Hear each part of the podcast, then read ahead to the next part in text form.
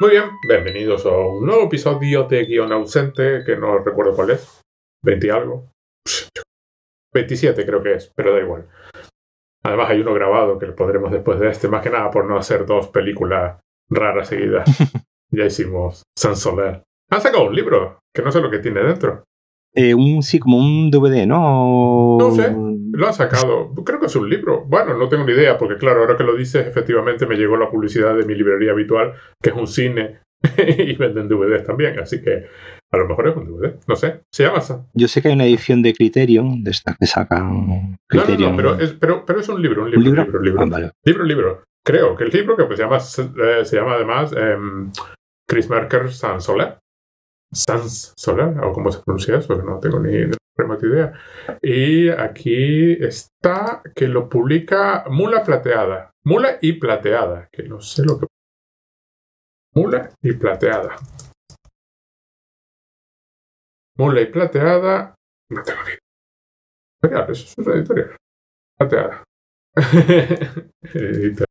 editorial, efectivamente, es una editorial que se llama así, Mula y Plateada. Mula plateada. Eh, y esto es San Soler. Y lo materia poesía. Pues a lo mejor son las, eh, la transcripción del. No tengo ni la más remota idea de qué puede ser. mañana me pasaré por la librería y lo miraré. Porque me llama muchísimo la atención. Según veo aquí en la, en la web, eh, pone una mujer lee y comenta las cartas remitidas por un amigo, el operador de cámara Sandor Krasna. Sí, que parece, parece como una, como una transcripción del. Del guion, ¿no? Del guion, sí, de, de las cartas. Sí, sí. Prólogo de Isaki La Cuesta, que tampoco sé quién es. Isaki La Cuesta es un director eh, español que ha ganado un par de veces el Festival de San Sebastián. Y la verdad es que su cine mm, sí tiene mucho sentido que haga el prólogo, porque eh, este hombre ha hecho tanto documentales como cine de ficción. Y, sus documentales, pues sí tienen un poco. Mm, le deben, yo creo que le deben mucho a, a, a Chris Marquez. Entonces me, tiene, tiene sentido que, que haga el prólogo. Muy bien, pues hoy no va a ser una película rara, hoy vamos a hablar de dos películas. Además de lo más... No, no, no sé si se puede ser más comercial. ¿Se puede ser más comercial que el universo Marvel? No, ahora mismo no. Ahora mismo es, es lo universal. Eh, es la definición de dinero, ¿no? Porque debe de dejar más dinero que las de Star Wars, ahora que lo pienso. Eh, hombre, sí, en estos 10 años yo supongo que sí, porque yo creo que han hecho de Star Wars, incluso la última esta de, de Han Solo fue directamente un fracaso, un fracaso para, el tipo de, para ese tipo de películas. Sí, sí. Y, y en 10 años Marvel no ha tenido un solo pinchazo. No ha tenido, tenido varias de mil millones de dólares. Sí, sí, y no ha tenido ninguna que se haya considerado un fracaso en algún sentido. Por lo que... Hay algunas que han querido considerar un fracaso, pero eso es diferente. De ellas es la que vamos a, una de las que vamos a comentar ahora. Pero es diferente hacer un fracaso que sobre Exactamente. Que, económicamente ninguna ha sido un fracaso. Eh, eh, es el llamado NCU, que es universo cinematográfico de Marvel, que ya no es universo cinematográfico, porque considerando que además se expande a series de televisión ya con el rollo de Disney Plus. Antes tenían la de Agente Carter y estas cosas, pero ahora son como más oficiales, más, más imbricadas con la continuidad. Las otras eran un poco así aparte. ¿no? Sí, básicamente que, si Disney puede hacerlas ellas y quedarse ellos con todo el dinero, ¿para qué le van a encargar, para que le van a encargar a otro que lo haga? Como en el caso de las series de Netflix y tal. Exacto. Y además te meten en su propio. Quiero decir, las de Netflix, por ejemplo, estaban ligeramente separadas, hacían referencia. Yo recuerdo además con Jessica Jones, que probablemente es la que más me gustó de las de Netflix, hacía referencias a los acontecimientos de las películas de los Vengadores, pero eh, en lo demás el universo no tenía absolutamente nada que ver. Eh, de vez en cuando se mencionaba que existían los superhéroes, pero, Exacto. pero no, era, no era una cosa total y absolutamente imbricada de forma que la única vez que, la única vez que se ha hecho fue con agentes de Shield. Sí. Que sí, creo que, creo que recordar en la primera, en la primera temporada. Eh, claro, como era agentes de Shield y en la película esta de Capitán América, pues te descubría que Shield estaba infectada y, ah, sí, y todo se, eso afectaba en la serie.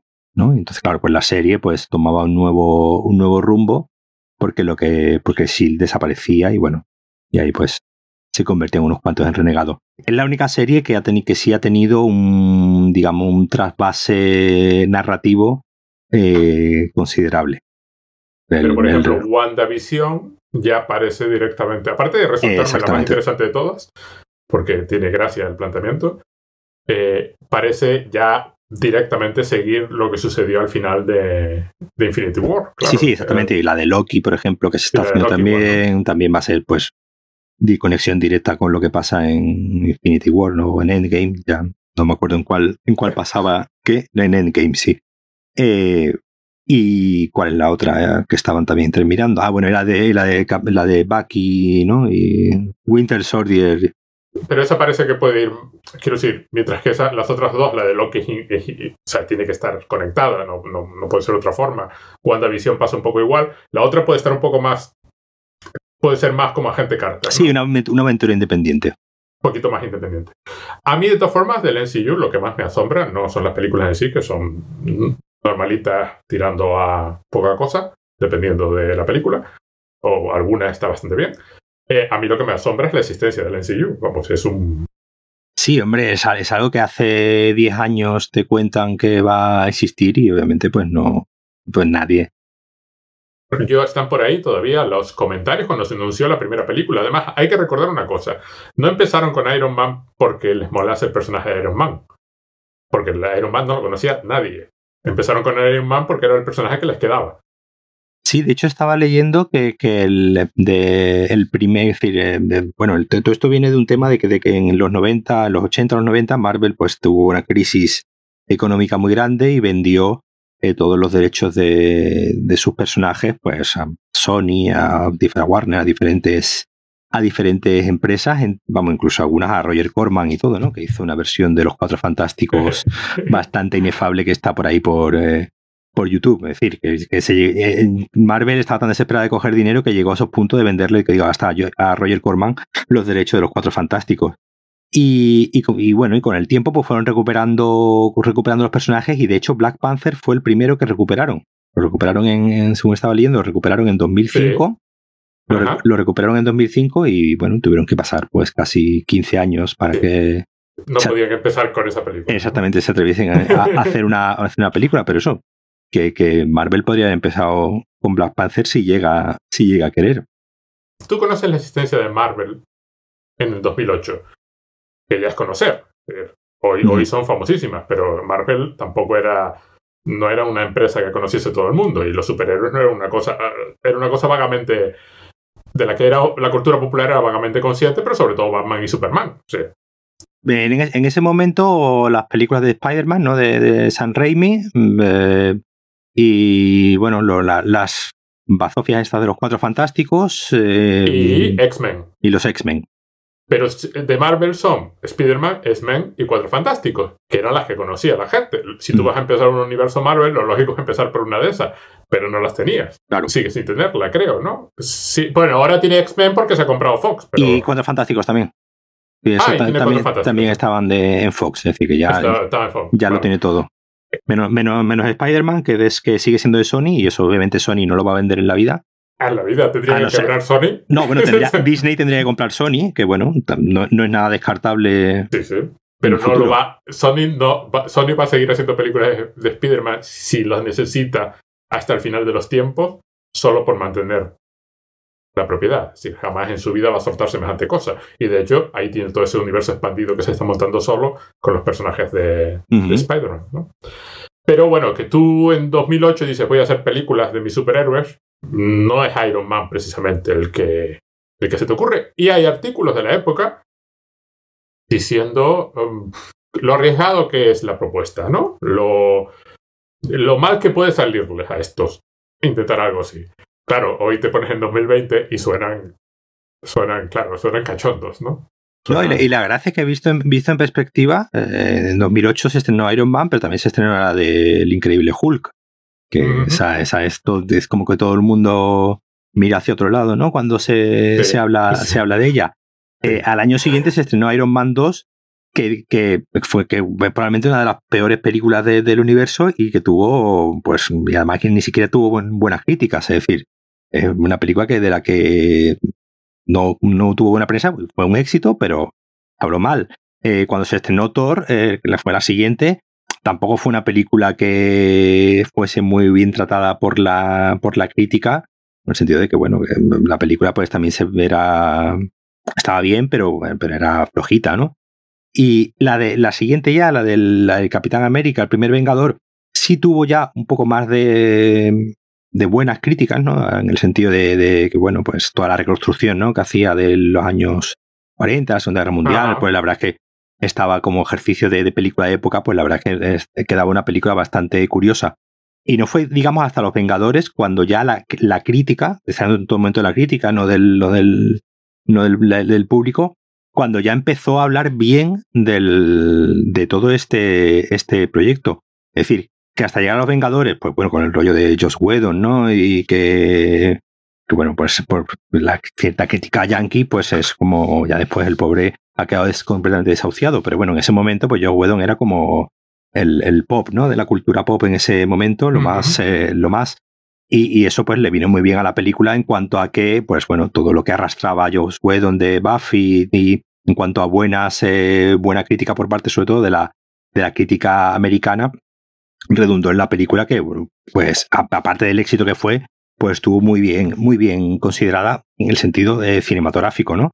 Y ya a partir de ahí, pues ya algunas películas más, otras películas menos, pero sí que que no han mantenido todas eh, un buen, bueno, y eso se ve en lo, de, lo de Rotten Tomatoes, el, como habla de que en general todas han, han tenido, excepto las de Thor y la de Thor, El Mundo Oscuro y alguna más, eh, en general eh, una recepción bastante positiva por parte de la, de la prensa y la crítica especializada. Y esto es algo que, que, normalmente no pasaba con las películas de superhéroes, ¿no? Porque, porque las películas de superhéroes más allá que, las de, las de San Raimi, que bueno, pues es, igual, es un autor, ¿no? Es un nombre al y el que. Primer Superman. Y el, primer, y, el, y el primer Superman, sí, pero tú mira cómo fue, cómo fue derivando a, serie Z mm. la saga de, de Superman. Superman. Sí, sí. sí, la saga de Superman, la última, esta de que se enfrenta contra un bicho del sol. Eso ya era serie Z totalmente y en su momento, pues, eh, película ya de bajo, incluso de bajo presupuesto, ¿no? Para lo que había sido Superman. Sí, que, que, Superman sí tuvo un, declive, tanto en popularidad como en la calidad misma de las películas.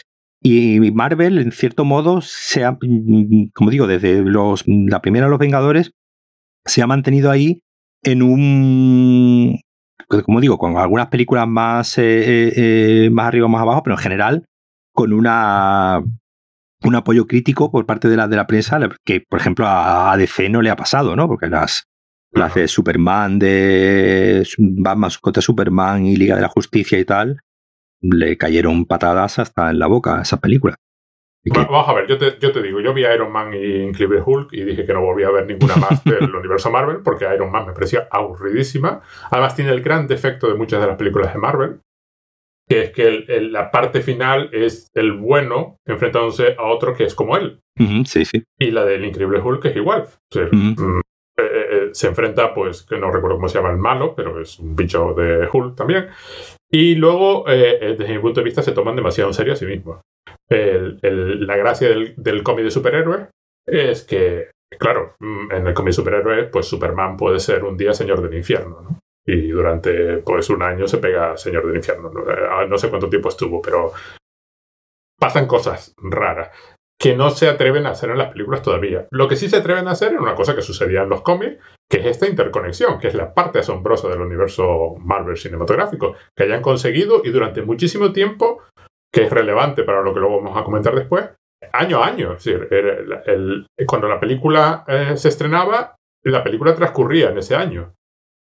Y, era increíblemente consistente, exceptuando el caso del Capitán América, que se iba a los 40, y el Capitán Marvel, que se va a los 90. ya, ya todo eso desapareció porque ya entre rollos y, y Thanos de por medio y estas cosas, ya no se sabe ni en qué año ocurren las películas de Marvel, porque claro, con estos saltos de esos cinco años o no sé cuánto, y Spider-Man metido dentro, que es un niño de instituto, pero pasan años y sigue siendo un niño de instituto y no queda muy claro dónde está pero fue tremendamente consistente durante un tiempo y además esa capacidad para usar una película para construir la siguiente. Claro, es un entramado muy bien montado que asombra porque nadie lo había hecho antes y los cómics estaban ahí, quiero decir, todo el mundo sabía cómo se hacía eso. Y nadie lo ha conseguido replicar. De hecho, de hecho, de hecho en, la, en, la, primera, en la primera, en la primera fase, en la primera fase de películas, ¿no? Hasta los Vengadores, sí se ve que, que, que, eso todavía, digamos, no lo tenían muy, muy trabajado, ¿no? Es decir, en la primera Iron Man, ¿no? Salía, ¿recuerdas que salía al final, el Nick Furia? Y mm. decía, pues bueno, es la, iniciativa Vengadores y tal, ¿no?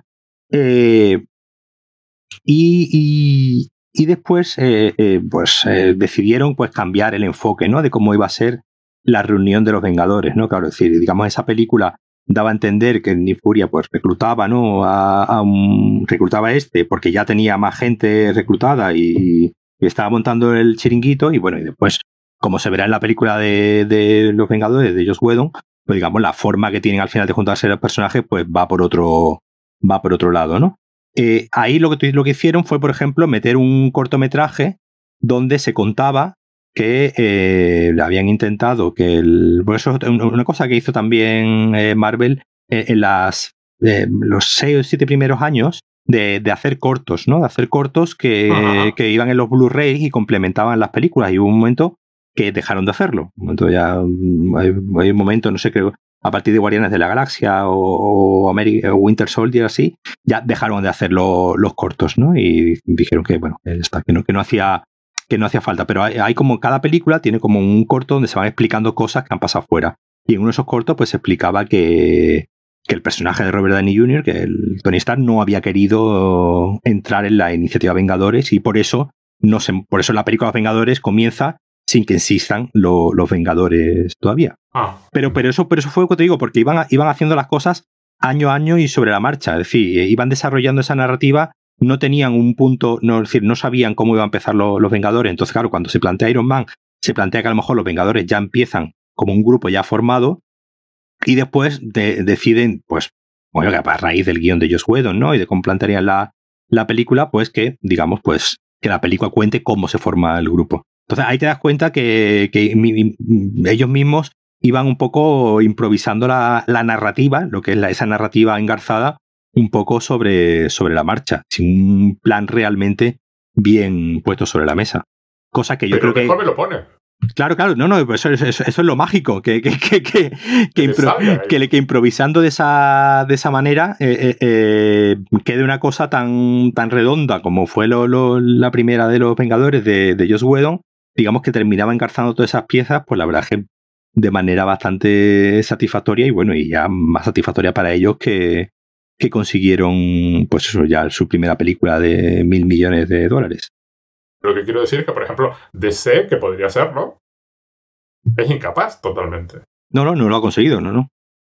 Porque, vamos, entre que se inventaron el universo este oscuro donde convertían a Superman en un señor que iba, que parecía Batman, que iba por ahí llorando y estas cosas, eh, y luego, eh, menos mal, que ahora cambian un poquito y están con, hacen películas un poco más graciosas, pero eh, no, son incapaces. Y aquí lo que me asombra, yo lo que quiero es un libro, o sea, a mí las películas no me interesan más allá de dos o tres títulos, yo quiero un libro sobre cómo, o sea, sobre...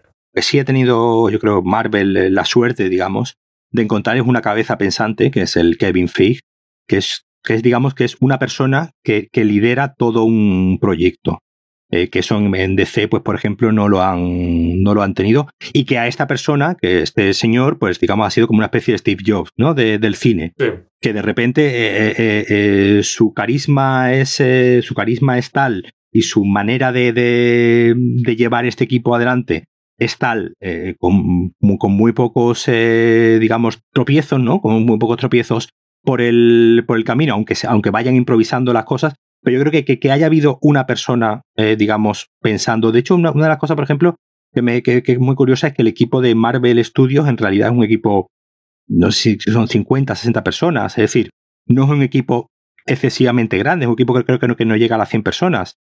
Que no es un, no es un equipo realmente grande de, de, de, personas, pues como puede tener otro estudio con, con, con muchos más eh, mucho más ejecutivos, ¿no? Dando, dando la brasa. Yo creo que aquí, que, que, haya habido, como digo, eso, pues como eso, como hubo en su momento en Apple eh, un Steve Jobs que lideraba el, el, camino y, con una, especie de visión muy clara de hacia dónde se quería ir, que en otros, que en otras franquicias pues no ha existido. Me decir, en DC, eh, eh, por un momento Zack Snyder parecía que iba a ser esa persona que un poco lideraba ¿no? el camino del, del, resto, pero bueno, hasta que Snyder pues, le terminaron dando puñadas por la espalda y lo dejaron también desahuciado. eh, aquí en este caso, pues eh, como, como, como te decía antes, como las películas han sido más o menos éxitos de crítica bien consideradas, unas más o menos y todas más o menos éxito de taquilla sin ningún pinchazo, pues... Sí, sí, no tiene ningún pinchazo que sea más allá del quizás el increíble Hulk, que cualquiera sabe, que seguro que ganó muchísimo dinero también. Eh, yo volví a, a, las películas del universo Marvel eh, con, con Doctor Strange, uh -huh. más que nada porque se suponía que, eh, porque es muy graciosa visualmente, o sea, tiene por lo menos juega Primero porque me gustaba mucho el personaje cuando yo era pequeño, era mis personajes favoritos. Yo leía eh, cómic, cómic, claro, yo leía cómics de Marvel cuando era la etapa total y absolutamente clásica. Entonces, un héroe que es héroe porque estudia para ser héroe, o sea, porque al mm. ser mago, pues no le queda más remedio que estudiar, me siempre me hizo mucha gracia, me pareció muy simpático. Y es la película que juega así, pues en estas batallas con que la ciudad se va reconstruyendo a medida que pegas y, y se deforma y tiene un poco... Fue la que me trajo un poco de vuelta en plan, bueno, por lo menos hacen cosas diferentes. Y tiene el, el, la gracia del que al final es un bicho súper poderoso enfrentándose a un tío que básicamente salva la partida antes de seguir. Y así puede volver otra vez al punto de inicio, ¿no? Como si fuera un videojuego. Eso me hizo gracia. A partir de ahí vi algunas de las anteriores, no las he visto todas porque nadie me cuenta nunca nada que me resulte ni mínimamente interesante sobre cualquiera de las... sobre los Iron Man, por ejemplo. O sea, paré en el Yo, re, yo, yo reconozco que las he visto todas en el cine. Sí, sí, a ti no te queda más remedio además, ¿no? No, no. Y a, y, y a, partir, de, y a partir de Doctor Strange, pues he llevado a mi hija a varias de esas. Por eso hemos visto varias. Por ejemplo, Infinity War la vi con ella, se lo paso pipa. A mí me parece un circo de tres pistas que apenas llega sí. a película. Es decir, no, no tiene más. Sí, sí, no tiene más si una película tiene que tener un mínimo de narrativa, es que no tiene absolutamente nada de eso. Quiero decir, comparada con las otras, no. Es decir, es, llega Thanos, chasca los dedos y pasan cosas.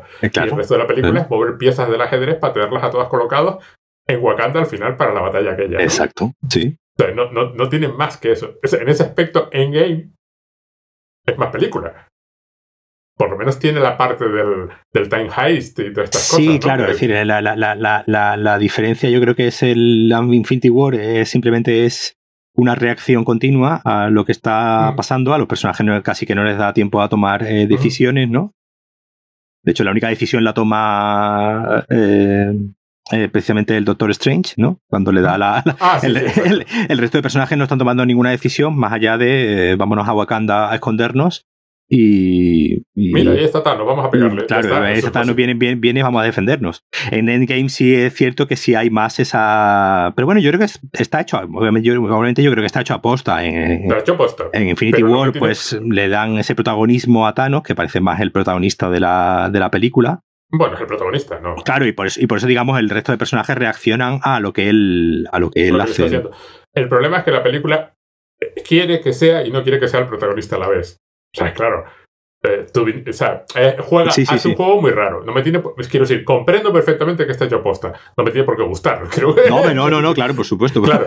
Lo que quiero decir es que, que si hay ocasiones en las que la crítica es, es que no pasa tal cosa. No, no, es que está hecho así. Es decir, Sí, sí, está hecho así, queriendo. Está claro. hecho así y esta película está hecha así. No, yo no tengo nada que objetar. Esa película está hecha como un circo de tres pistas, pero claro, a mí el circo no me gusta. Esa es la parte. Ah, ya, claro. Pues claro, en ese aspecto me gusta más en game. Porque bueno, ya al menos o eso o me haces una cosa totalmente abstracta, ¿no? En ese aspecto me hizo mucha gracia, porque claro, eh, vi, vi, Infinity Wars junto con la de con la de ¿cómo se llama? Este Wes Anderson, la de los perros, la isla de perros. Ah, sí. Y claro, sí. No, no las puedes comparar. No, hombre, claro, no, no, no, no. No, no son incomparables. Y entonces en un momento dado dije que era mejor Isla de Perros que Infinity Wars y me echaron encima. Porque no hay nada peor que un fan de Marvel despechado, pensando que en algún, momento, en algún lugar del mundo hay alguien al que no le gustan las películas de Marvel, ¿no? O sea. Y así es como llegamos a estas dos, las que a mí más me gustan del universo tal. Ya sé que una de ellas no te gusta a ti, pero. Y con, eh, son... y con, y con la otra me he reconciliado un poco, me reconcilié un poco anoche, lo ¿Sí? reconozco. ¿Viste? ¿Te la viste anoche? Sí, sí, sí, sí, la, la, la, la aprecié más que la primera vez que la vi. A ver, ya estamos hablando de Capitana Marvel, que es de 2019, de Anna Boden y Ruin Fleck. Ryan Fleck. Ryan Fleck. Y Black Panther de Ryan Coogler, que está desde el 2018. Eh, es un caso curioso la de Capitana Marvel porque es la única que es precuela, junto con la del primer Vengador, claro. exacto. Y además, esta en particular eh, retoca el universo Marvel, ¿no? Le, da un, giro curioso introduciendo dos elementos. A ver, di. Opina un rato. no vamos a resumirlas. Vamos a suponer que todo el mundo se ha visto las dos, porque es lo más probable, ¿no?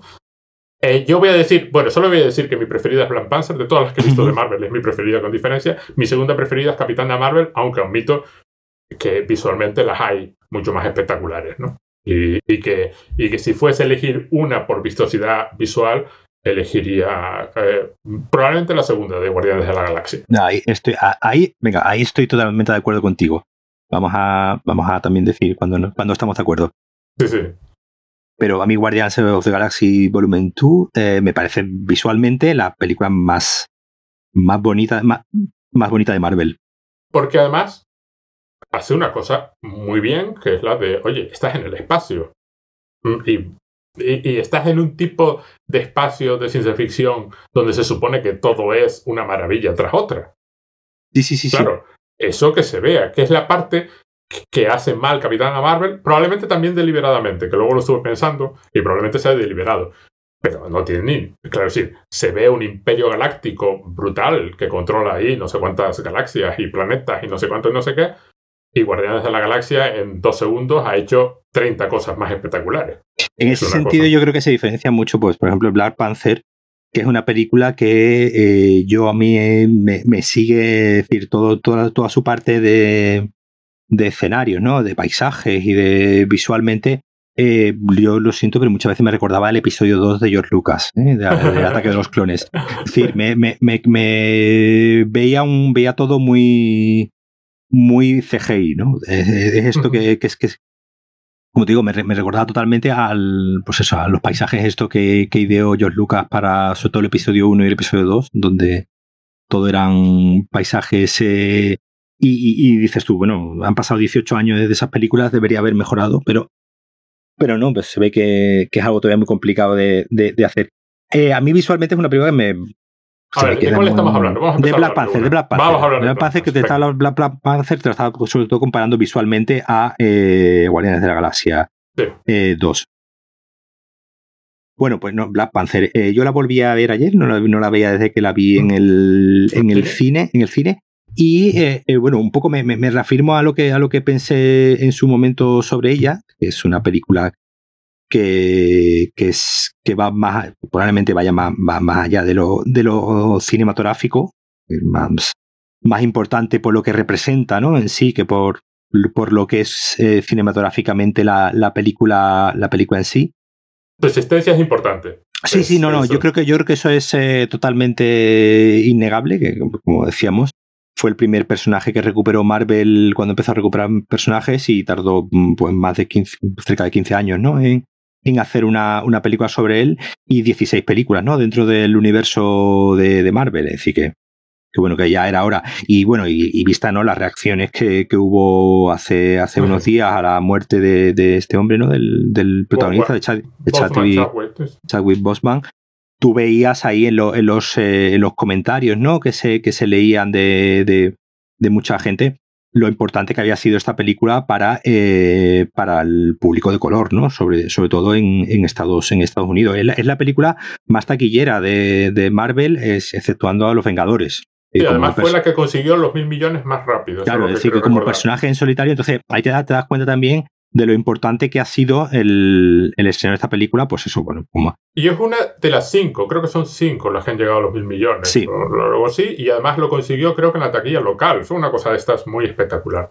Y lo que me parece, me parece eh, eh, muy bien, es decir, me parece muy positivo en la, en la película, que bueno, es decir, eh, Disney al final, bueno, Disney y Marvel son, son empresas y, las, em, y estas empresas suelen ser eh, mm, conservadoras, ¿no? Por, definición, y que, se, y que se atreviesen a hacer un una película sobre Black Panther, podrían haber hecho una historia completamente random, digamos, completamente de aventuras, sin afrontar en ningún momento que el personaje fuese negro, no sé, tipo un eso, pues, como un Iron Man o un, o un Doctor Strange, una película de iniciación, simplemente una aventura de un señor en Wakanda y y que se atrevan, digamos, a meter cierto comentario político y poner el tema de la raza en primer eh, plano de la, de la película, pues hombre, a mí me parece muy, la verdad que muy, muy arriesgado y en cierto modo también te hace ver que siempre que pensamos que estas empresas, eh, estas empresas y estas corporaciones eh, son conservadoras por definición, también tienen un punto de a veces de, riesgo que a veces les sale bien y a veces no, no les sale bien. Y en este caso yo creo que, que, sí sale bien, cosa que creo que no pasa con la siguiente película de la que vamos a hablar. Eh, aquí en particular hay, la, hay una frase que creo que estaba en el guion y la Internet Multi Database comenta que estaba en el guion un poco en plan, bueno, la van a cortar, pero la vamos a poner, ¿no? Nos van a decir que la quitemos. Y creo que llegó el Kevin Feige y les dijo, eh, no, ¿y esto? Eh, no, no, no, no la quito. No, no, no, no me quites esta frase. No, no, al revés. Esta es la frase de la película. Hazmelo al revés. O sea, a partir de esta frase, enfoca la película. Y no, no, esta no se borra. Quita, quita lo que quieras, pero esta no. Que es el, el, comentario final de Monger al morir. Killmonger es el malo de la película, el, Black Panther se parece mucho al Rey León, es muy curioso. Sí, sí, sí, no, no el Rey León totalmente. Eso estaba pensando también. Solo que, que, en lugar de tío es sobrino y Killmonger viene allí. A, mí me. Voy a empezar un poco. ¿Pero qué frase, qué frase, qué frase era? Eh, cuando muere, cuando Black Panther empieza, como tú bien has dicho, no es una película de iniciación, no cuenta los orígenes del superhéroe. Lo que cuenta es el origen de la, de la nación, de Wakanda. La película empieza contando Wakanda nació por un meteorito lleno de vibranium, llegó aquí, las cinco tribus, tal, y lo que te cuenta es el origen de Wakanda. Es muy interesante. Porque Black Panther es Black Panther. Quiero decir, ya es Black Panther porque es cuando empieza la película. Es decir, es, es un señor que ya tiene poder, nada más empezar por, por, por, sus circunstancias personales, es miembro de la familia real. Y aparte, aparentemente el actor fue el que insistió en que los, los ciudadanos de Wakanda hablasen con acento. Sí. Y hablan todos con acento. No, a mí eso me gana también, de verdad. ¿Por qué? Porque su argumento fue el siguiente. Wakanda es Wakanda es una utopía que a mí me, lo que me gusta de Black Panther no es que sea una película de superhéroes, sino que es una película de ciencia ficción que se atreve a crear una utopía donde es África si no lo hubiésemos colonizado y lo hubiésemos cortado en trocitos y hubiésemos extraído todos sus recursos. Alguien comparó en el tema Movie Database, también hay un comentario de que, bueno, el vibranium no es más que el coltán. Mientras que el coltán provoca todo tipo de conflictos y problemas, el vibranium en Wakanda se lo han quedado los wakandianos y, nada más. Y han desarrollado toda una tecnología alrededor del vibranium que la convierte en la nación más avanzada del mundo. Claro, es una especie de África si no lo hubiesen colonizado, ¿qué hubiese pasado? ¿no? Eh, eso provoca interesantes conflictos de toda la película, que políticamente es, la más es lo más cerca que va a estar nunca Marvel de ser una película política, claro, es lo más... No, no, no, puede dar un paso más allá en la medida en que ya es una empresa de un cierto tamaño y que su fin es ganar dinero. Pero se queda tan cerca, tan cerca, tan cerca que te asombra, es lo que tú acabas de decir. Hay un punto de valentía ahí de decir, no, no, para adelante, ¿no? Y, y, que es muy interesante. Y luego lo del acento. El acento de ellos habla, en la lengua oficial de Wakanda es el Shosha, que es una lengua real que existe, y el actor que hace de padre eh, es su lengua, es la lengua que habla. Entonces, eh, decidieron que tenían acento porque Wakanda se vale sola. O sea, no hay ninguna necesidad que la Casa Real de Wakanda vaya a estudiar a, las, grandes, a las grandes universidades. Sí, Wakanda es total y absolutamente autosuficiente en tecnología y en todos los demás aspectos. Entonces, no hay esto de mmm, cruce cultural y que hable con acento británico porque se educó en una universidad británica. No, no, no, es que Wakanda es Wakanda y punto. Y ahí acaba toda la historia. ¿Cuál es, el, cuál es el, el, planteamiento de la película de cuál es el error de Wakanda? El error de Wakanda es que el rey mata a su. Aquí tienes a su. Tú calla. El, ah, era Siri que se puso a hablar. Eh, mata a su hermano, pero no es que mate a su hermano, es que deja abandonado a su, a su, a su, sobrino, ¿no? Lo deja ahí abandonado en Estados Unidos. Claro, la película plantea que ese es el, que ese es el, el problema. el problema no es el matar al hermano porque a veces no queda más opción. Que si tienes un enemigo delante y no queda más. Y el otro lo atacó y no sé qué. Hay varias circunstancias. ¿Qué es lo que sucede al final? Al final, pues eh, Black Panther, T'Challa le, le clava un cuchillo a Killmonger Pero es Killmonger el que toma la decisión final. Y entonces están hablando, viendo los, los que eran los, los atardeceres de Wakanda, que son los más bonitos del mundo y estas cosas. Y el otro dice, bueno, te puedo ayudar, te puedo salvar. Que ya ha quedado claro que Wakanda tiene tecnología suficiente para salvarte al borde de la muerte. Y él le responde que para qué. Para meterlo en la cárcel. Porque claro, ¿qué haces con Killmonger? es, un señor que, es un señor que acaba de dar un golpe de Estado, porque además da un golpe de Estado, la película deja claro que es un golpe de Estado, es decir, no ganó el trono legítimamente en la medida en que el otro ni se rindió ni murió. Entiérrame en el mar, como mis antepasados que iban en los barcos, conscientes de que era mejor morir que la servidumbre, o que la, o que la, o que la, la falta de libertad, ¿no? Claro, esa es la parte donde Killmonger al final hace una declaración Alguien me comentaba en Twitter el otro día que, claro, el problema es que el personaje de, Black Panther no destaca. Y mi problema, claro, y el problema es probablemente que tiene a otra serie de personajes a su alrededor que le hacen muchísima, muchísima sombra. Claro. Por mucho. Y uno de ellos es Killmonger. Tiene un, villano que, como tú bien dices, eh, eh, tiene su, su parte de razón para estar eh, muy enfadado, es decir, su enfado es más que justificado. Y después, claro, tiene eh, eso que decías tú, de la, aquí lo que me parece muy interesante como película de ciencia ficción es que ese avance tecnológico parece ser también incluso un avance social, ¿no? Porque aquí el, el retrato que se hace de, la, de las mujeres, ¿no? Pues eh, esa idea de que el ejército, todo el ejército, o al menos la guardia del, del rey está compuesta solo por, mujeres, ¿no? Y es una, una líder, la, espía, la madre, es decir, y al final, en el momento en el que parece que se han muerto Black Panther, son ellas, ¿no? Las que consiguen, bueno, la hermana, ¿no? Con el. La hermana que es eh, como de James Bond, ¿no? De, con, los, con los gadgets, eh, una ingeniera, ¿no? Una, una ingeniera de 18 años. El Q, Q es el nombre que Exactamente. Y entonces, pues eh, me parece muy interesante que, ese, desarrollo, que ese desarrollo tecnológico, no sé si, si el desarrollo tecnológico lleva al desarrollo social, entonces al final es una, una utopía en todos los sentidos, porque mm, más allá de que, de que bueno, que al final sí, el, rey termina siendo un hombre, pero eh, todo, el, todo lo que le, rodea, que en este caso al, al bueno, son, son personajes eh, femeninos. Entonces me parece también que es una cosa muy, interesante muy interesante que hace la película, que no tenía por qué haberlo hecho. Me refiero, pues es una película que, ah. que bastante tiene con lidiar con el tema de que sea el primer eh, protagonista negro. Podrían haberse, digamos, centrado con eso y no querer ir más, eh, más allá.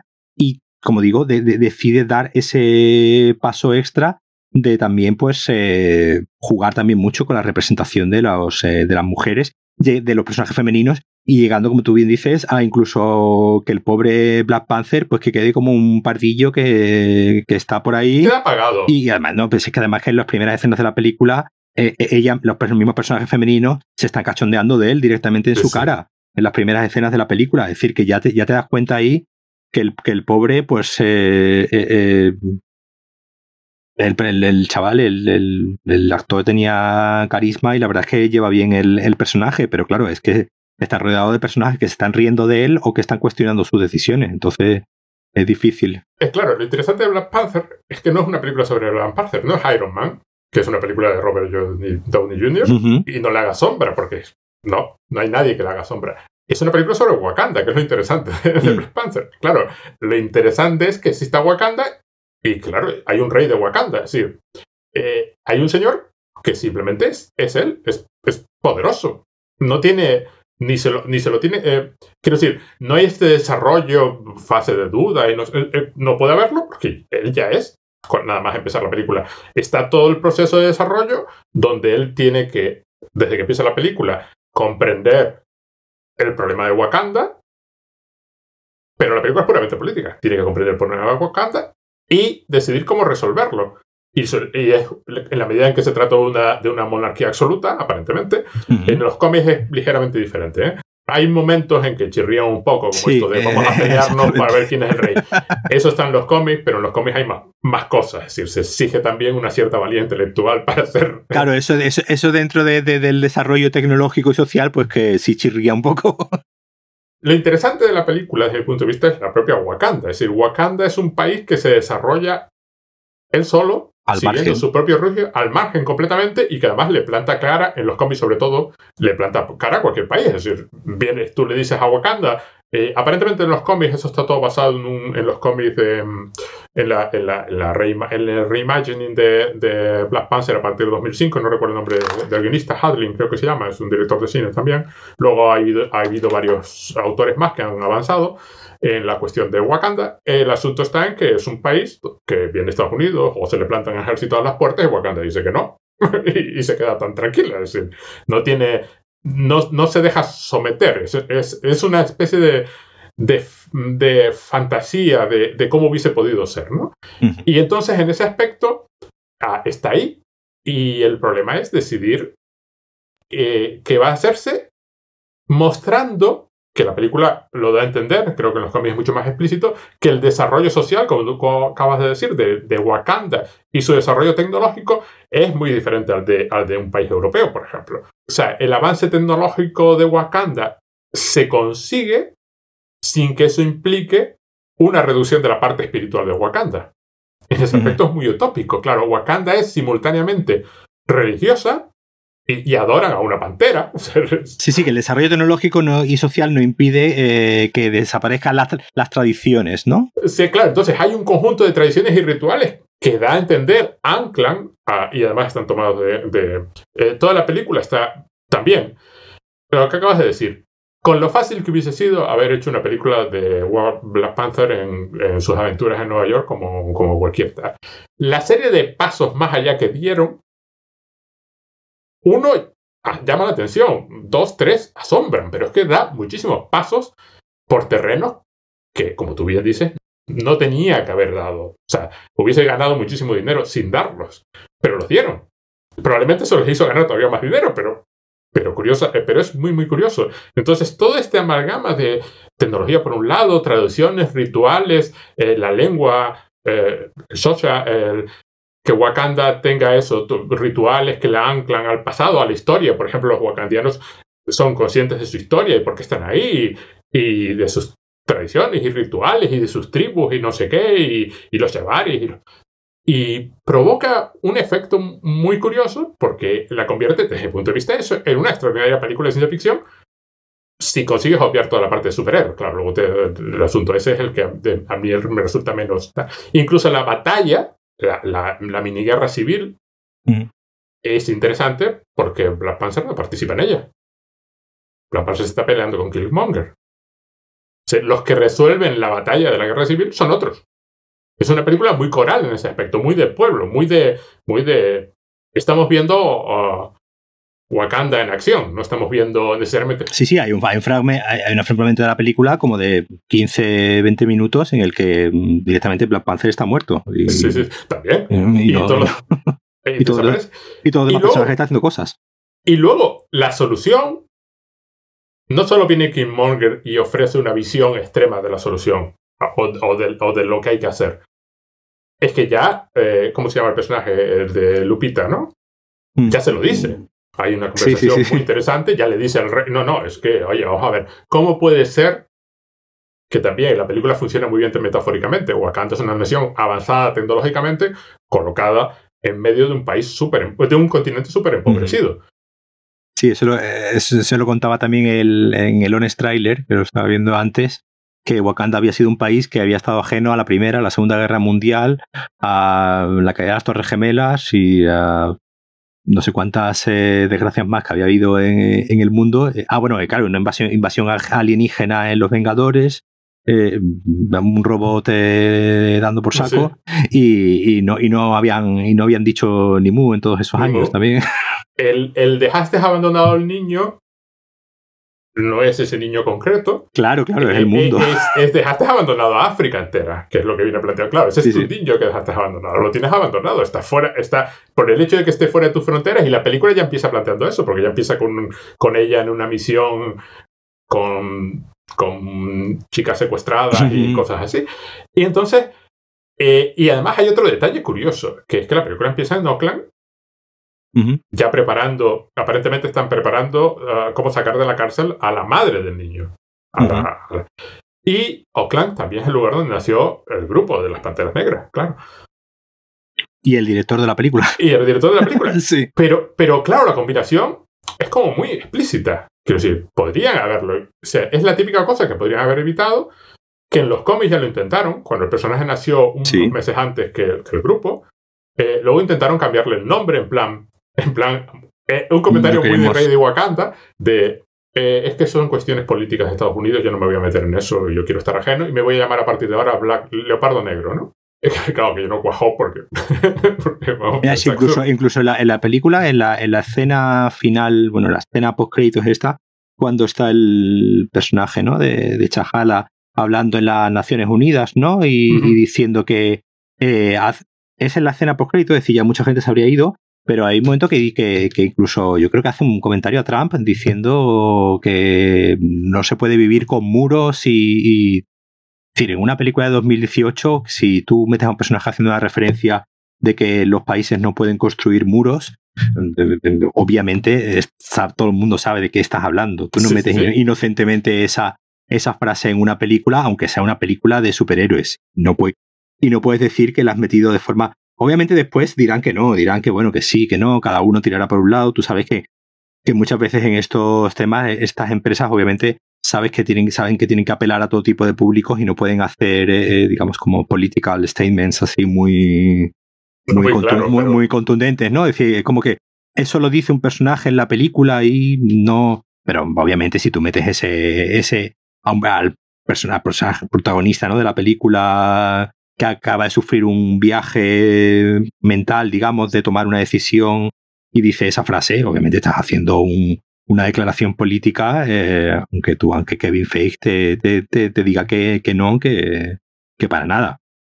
Ryan Coogler, Ryan Coogler viene del cine, del cine independiente, eh, como, te he dicho antes, es, de, de, California. La primera película que hizo está protagonizada ¿no? por Michael B. Jordan, por el, ah. por el actor de, de Killmonger, con el que después hizo Creed, ¿no? La de, la de boxeo que también es una película muy, muy interesante. Es decir, las dos son películas muy interesantes eh, porque, eh, bueno, la primera es directamente una película indie, ¿no? Que tuvo, que tuvo éxito en, Sundance y, y, son dos películas, digamos, que, que el tema racial lo, lo, tienen muy, muy presente, ¿no? En la, en, la primera, sobre todo, y como digo, en esta, de, por ejemplo, de Creed, la, del, la de, bueno, la secuela, ¿no? O, de, de Rocky, eh, el tema del barrio y el tema racial eh, está, muy, está muy presente. Entonces yo creo que, que, aquí fueron listos en, en, Marvel a la hora de coger a un director que había demostrado cierto interés por estos, eh, por estos temas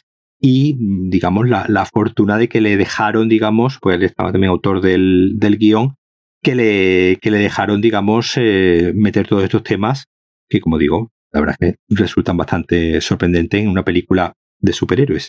La película no es explícita, explícita, pero hay tal cúmulo de pequeños detalles que es a todos los efectos como si fuera explícita. Claro, eh, Nakia, que es que no había olvidado su nombre, ya, se los, ya, establece el tema de la película. Es decir, que el hecho de que algo funcione, es decir, Wakanda, el sistema, el, mundo, las cosas tal y como no quiere decir que no se pueda mejorar. Pero no, en realidad, claro, no es hasta que Killmonger llega a, con el cuerpo del Klaus y, a, digamos a reclamar ¿no? su lugar en el, en el trono, donde digamos la película ya explicita todo el, todo el discurso de, de, bueno, de vamos a darle armas a, a, los de. Y la gracia, la gracia es que, por ejemplo, en la película en ningún momento se hace ninguna referencia a, en sí a, ni a color de piel, ni a negro, ni a nada, nada parecido. Siempre, siempre, claro, siempre se usa un eufemismo de eh, nuestros hermanos, el resto, el resto como nosotros, hay un momento que dicen. Los que tienen nuestro aspecto, sí. Los que no tienen aspecto, pero en ningún, en ningún momento usan la palabra black. Bueno, la palabra black ya está en el, ya está en el título, eso sí. Pero que ellos en ningún momento no la, la usan, ni black, ni negro, y obviamente ni, ni, mucho menos, pues no, no, no, se puede decir. Pero que que en ningún momento eh, eh, explicitan ese, ese pero, obviamente está ahí, está claro, y tú sabes perfectamente de lo que están hablando sin que, sin que en ningún momento tampoco, como digo, lo, lo, expliciten. Pero bueno, ya, ya el, yo creo que, el, que el, inicio es muy, es muy interesante, ¿no? Con estos niños jugando al, baloncesto en una canasta que han construido ellos, ¿no? Que es como una cesta que han puesto unas cuerdas. Y precisamente la película termina en esa misma cancha de baloncesto, digamos, con un con una canasta ya nueva, eh, recién puesta, y contándonos que Black Panther se ha metido al negocio inmobiliario y ha comprado todos los eh, todos los bloques de la, de la zona, entendemos que para, bueno... Pues, sí, sí, no, lo, explicita, lo explicita que va a ser el centro de, de Además es muy interesante porque, claro, efectivamente, él hace lo que hizo el padre y es salvar al niño. Ya se le acerca al niño y es el niño al que mm. salvamos, ¿no? Entonces, pero la película, lo interesante de todo esto es que, claro, está contando una historia personal. Está el Killmonger, que es así el, el, brutote que tiene la solución radical. Están los de, bueno, pues que nos ha ido tan bien esto estar aislados. Y luego la gente que le dice, oye, pero es que vas a ver, tú tienes una capacidad tecnológica tan enorme y tan brutal. Eh, la, la separación, ¿qué es lo que nos pasa a nosotros? Si la sociedad humana actual tiene unas capacidades tan enormes que la distancia entre lo que, lo que hacemos y lo que podríamos hacer es tan enorme que hay un, hay un margen de, Pero yo creo que también aquí la película, te, en cierto modo, te habla de, del privilegio y de los desfavorecidos. Exacto. Exactamente, porque, el que puede, el que el, el, desfavorecido no, no, bastante tiene con estar desfavorecido, mucho más no puede hacer, que es lo que le pasa a Killmonger, ¿no? Killmonger quiere obtener el privilegio, quiere obtener el, pues, los recursos de Wakanda para poder ayudar al resto de desfavorecidos como ha sido él. Eh, el, el Chahala ha sido un privilegiado toda su vida. toda su vida. Entonces, claro, no, no, no, ve, no ve el, no ve el problema que es, pues, pues yo creo que pues, lo que le pasa al 99% ¿no? de, de, de, los que, de los que mandan o de los que toman decisiones, que, eh, digamos, pues obviamente se pierde esta, esta perspectiva y, tienen que venir, pues eso, pues eso, la, la, el personaje de Lupita, de Lupita que encima nos dicen varias veces también que ella viaja mucho, es decir, como que ha visto mucho mundo, que ha, estado en muchos países haciendo muchas misiones y ha visto mucho mundo, y esa idea de que ha visto mucho mundo, pues eh, eh, eh, le lleva a poder decirle al otro, fíjate, date cuenta que el otro, pues el, chaval, pues lleva que no toda su vida entre algodones y, y no, y no es, es decir, es consciente de que existen desfavorecidos, como todo, y como yo creo que lleva hasta Donald Trump, ¿no? Sabe que hay gente pobre, eh, pero claro, eh, otra cosa es, pues, ¿qué puedes hacer tú por ellos? yo, creo que es un poco el tema de la, de la película también, es el tema del privilegio, el privilegiado y el desfavorecido, y qué puede hacer el privilegiado para que no existan eh, desfavorecidos. el problema no es que tú seas un privilegiado, aquí al final, afortunadamente, tú y yo somos unos privilegiados y, y, la mayoría de los que nos escuchen, pues probablemente lo sean pero, pero existe mucho desfavorecido y, que, y, sabemos que están ahí, pero muchas veces lo que, como tú dices, lo, que podemos llegar a hacer, pues probablemente no sea eh, eh, eh, todo lo que podríamos estar haciendo. Lo que quiero decir es que hay un margen enorme entre la política totalmente aislacionista de Wakanda y la política de Killmonger de vamos a armar a todo el mundo. Hombre, hay un, hay un estado intermedio, que es lo que plantea Nakia, ¿no? Oye, podríamos hacer más de lo que estamos haciendo, mucho, mucho, mucho más, sin tener que llegar a, cualquiera de estos lados.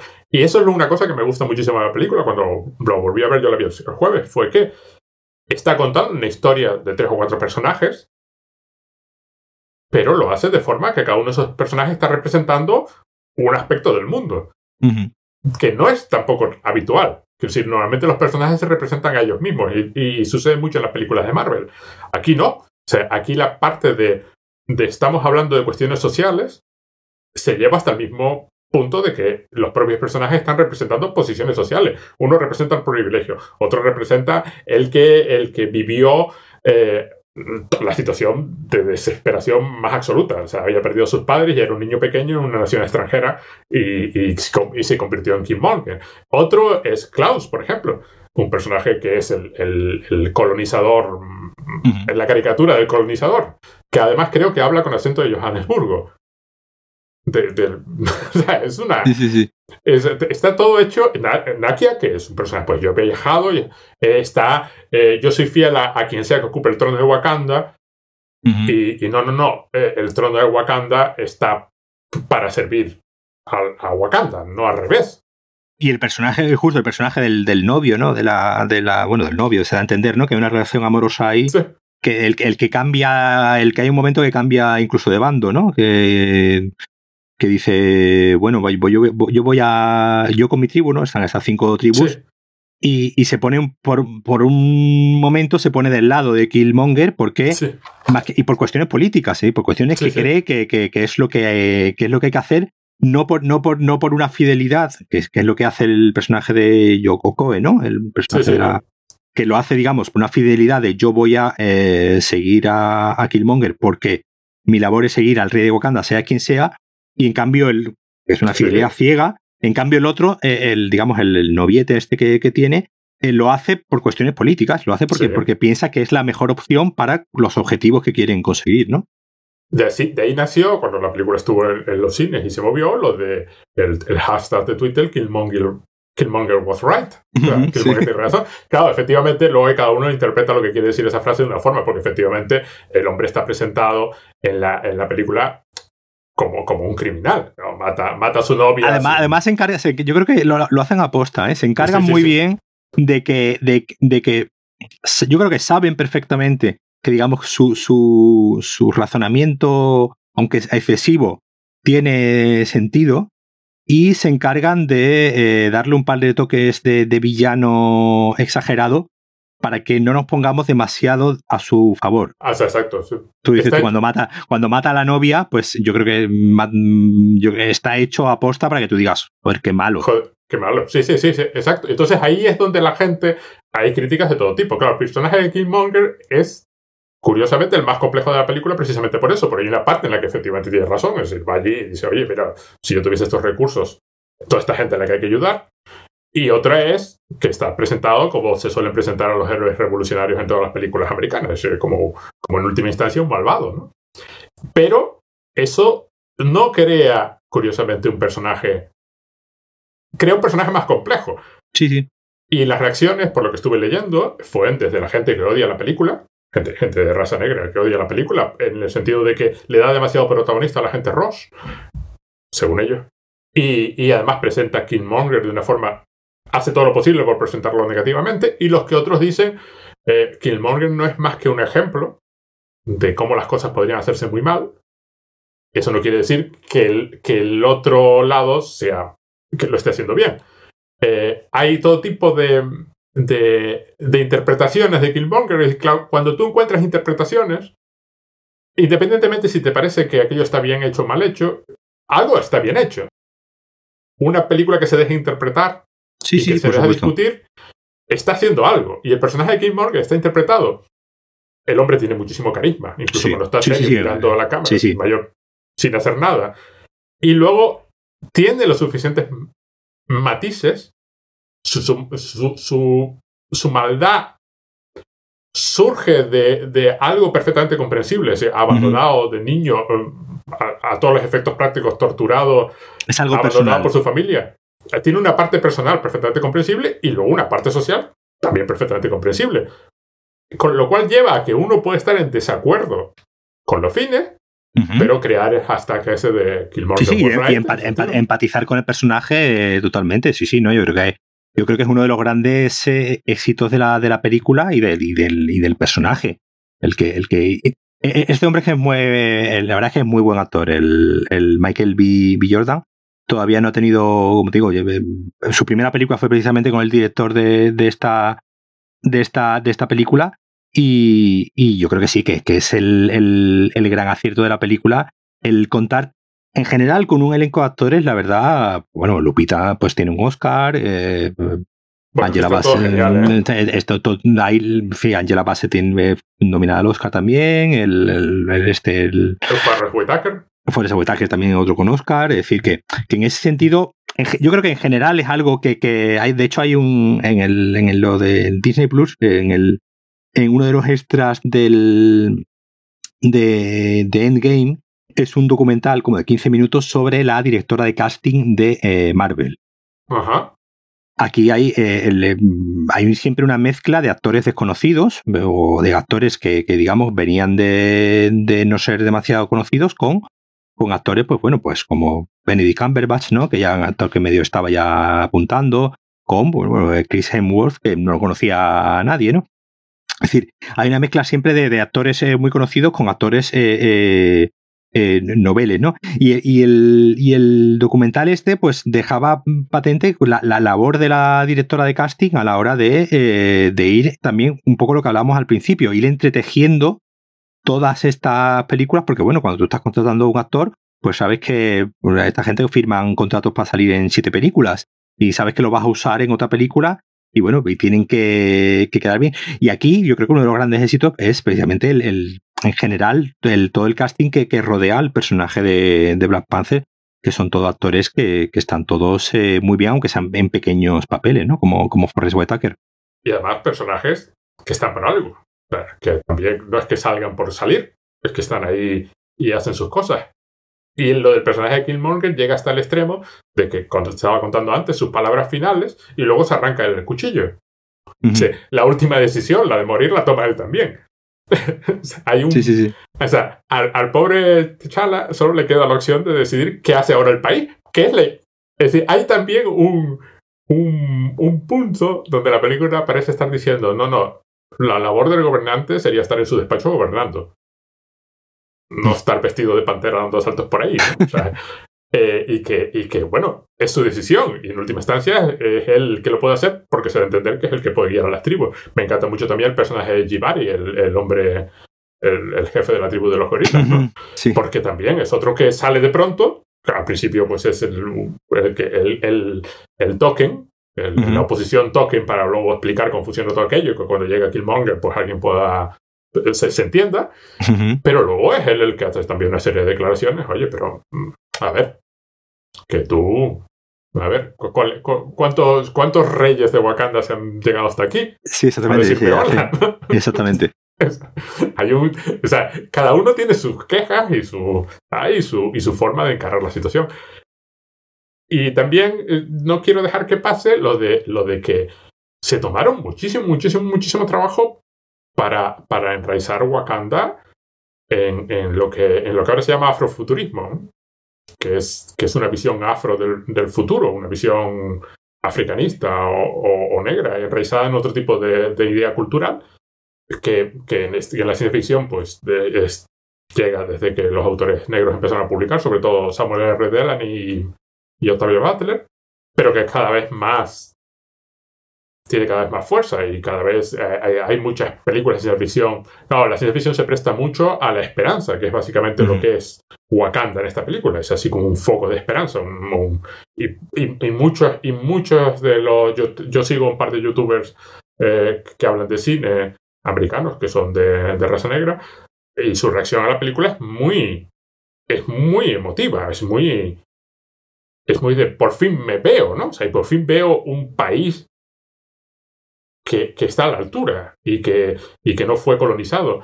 Y luego hay un detalle que me gusta mucho de la película, que empieza en Oakland, que es el lugar de nacimiento de la Pantera Negra y, y a la vez la zona donde, eh, donde hay marginalidad y donde tenemos a la gente sufriendo. Pasa a Londres, paseo por Wakanda. El otro país que vemos es, supuestamente un, museo en Londres, no, está en Londres, está rodado no sé dónde, pero bueno, Londres, que es la gran potencia colonial, es la, capital del, imperio colonial. Y luego el otro país que sale es Corea, que, que, es otro país ocupado durante la Segunda Guerra Mundial. Bueno, ocupado muchísimas veces. Y un país que, y un país que representa un poco también el, el, futuro, porque, el futuro. porque tecnológicamente es de los más avanzados también. Sí, exacto. Y además eh, hay, un, hay un detalle curioso que, claro, el plan de Kim Morgan, y que es el que apoya, el, no recuerdo cómo se llama este personaje, el que tú dices, el novio de la de Okoye, em, es también un poco el plan, eh, tiene, a mí me recuerda mucho a Japón, ¿no? Claro, a, los japoneses se les metieron unos barcos de una nación súper avanzada tecnológicamente ahí en la bahía de Tokio y le dijeron, oye, las mm. fronteras habría que abrirlas, ¿no? Como de Europa es famoso, ¿no? Y Wakanda teme que eso le pase en, un momento dado plantean como que, oye, mm, eh, un día nos van a venir. Sí, sí, no, de hecho, de hecho hay un comentario sobre la inmigración y todo en la, en la película, que es otra cosa también que me llamó ayer la, la, atención. Creo que no es el personaje de Lupita, ¿no? El que se lo, se lo dice. Eh, eh, y hacen así, y hacen un comentario como diciendo, bueno, es que si abrimos la frontera van a entrar, van, como va a entrar todo el mundo, ¿no? Y, y, te voy a decir, en 2018 pues no me parece nada inocente ese comentario en, una, en una película. Y sí, sí, lo dice, lo dice. Y, entonces, cuando están discutiendo en la, sala, en la sala del trono sobre qué hacer o no hacer, alguien ya plantea, o, o, o, tenemos nosotros un imperio o acabamos formando parte de un imperio. Entonces hay que elegir. Se plantean, se puede plantear como una falsa dicotomía y la, y la, y la película resuelve de otra forma. Pero quiero decir, hay un, hay un juego de, oye, nuestra independencia en parte ha sido suerte. Sí. ¿Y cuánto va a durar? Y que, el resto del, y que el resto del mundo siga avanzando también. Es decir, que va, a llegar un, va a llegar un momento que se van a poder plantar en, nuestra, en nuestras fronteras. Hay, hay una serie de comentarios que son muy, muy, muy curiosos, sobre todo a la vista de una película que se tomó tantísimo trabajo para diseñar el mundo, porque también es otra. luego lo podemos comparar con Capitana Marvel. Es decir, otras no se molestan tanto. Hubiesen sacado cuatro edificios mal puestos y... Pero aquí, en la capital, hay, hay momentos, sobre todo a pie de calle, ¿no? A pie de mm. calle se nota mucho cómo van vestidos, cómo van calzados. De hecho, dice, decía el, el, director, en una, esto también en Disney Plus, viene después un, hay un, un documental como de 20 minutos, ¿no? En el que hablan varios escritores de, los cómics de Black Panther, ah. el, productor de la, uno de los productores de la película, eh, y el guionista y el, y el, director, ¿no? Y comentaba el, director que, la manera de introducir el, el bueno, cuando, ¿no? cuando va el personaje de, de, Chahala, ¿no? Y, y, Lupita que van dando un paseo, que lo primero que quería que apareciese fuera era gente comiendo.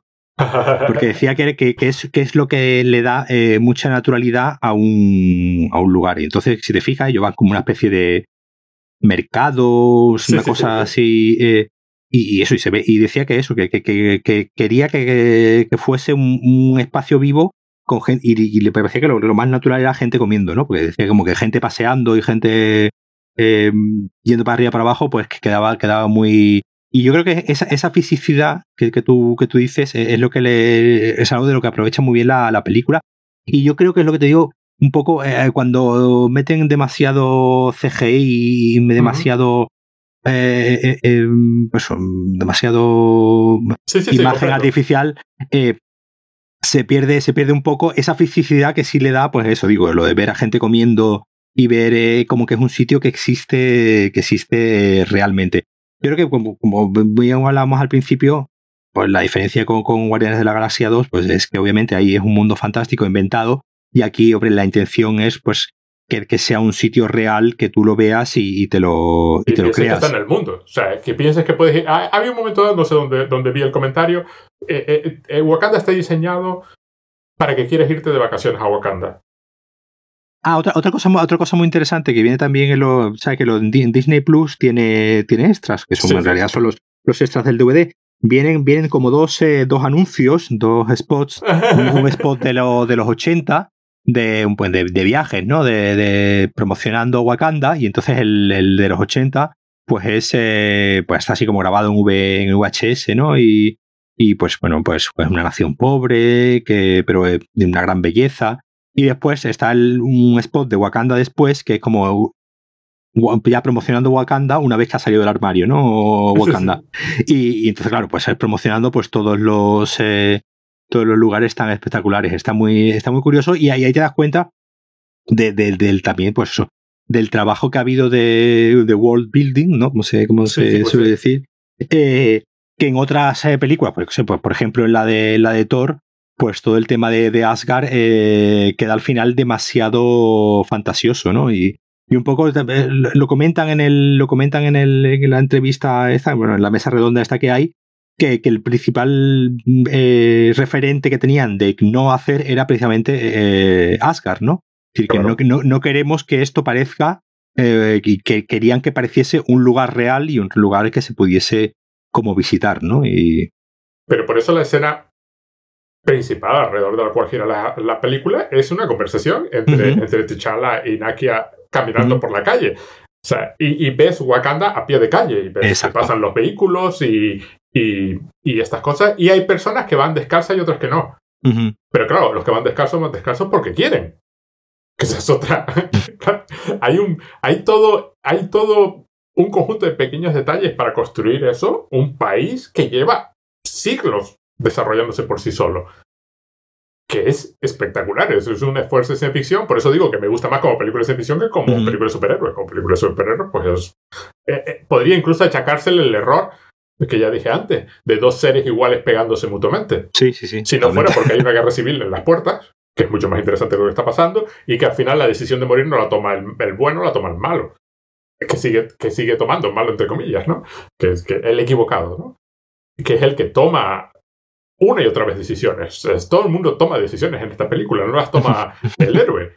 O sea, los otros deciden por sí mismos. O sea, la Shuri decide que va a hacer esto y que va a tal y que va a armar a no sé quién y va a poner al otro a, volar, porque hay muchas referencias al hecho de que el otro es piloto y que al final salva a Wakanda y tal, pero la que decide que ese, pues mira, te ocupas tú, es Shuri.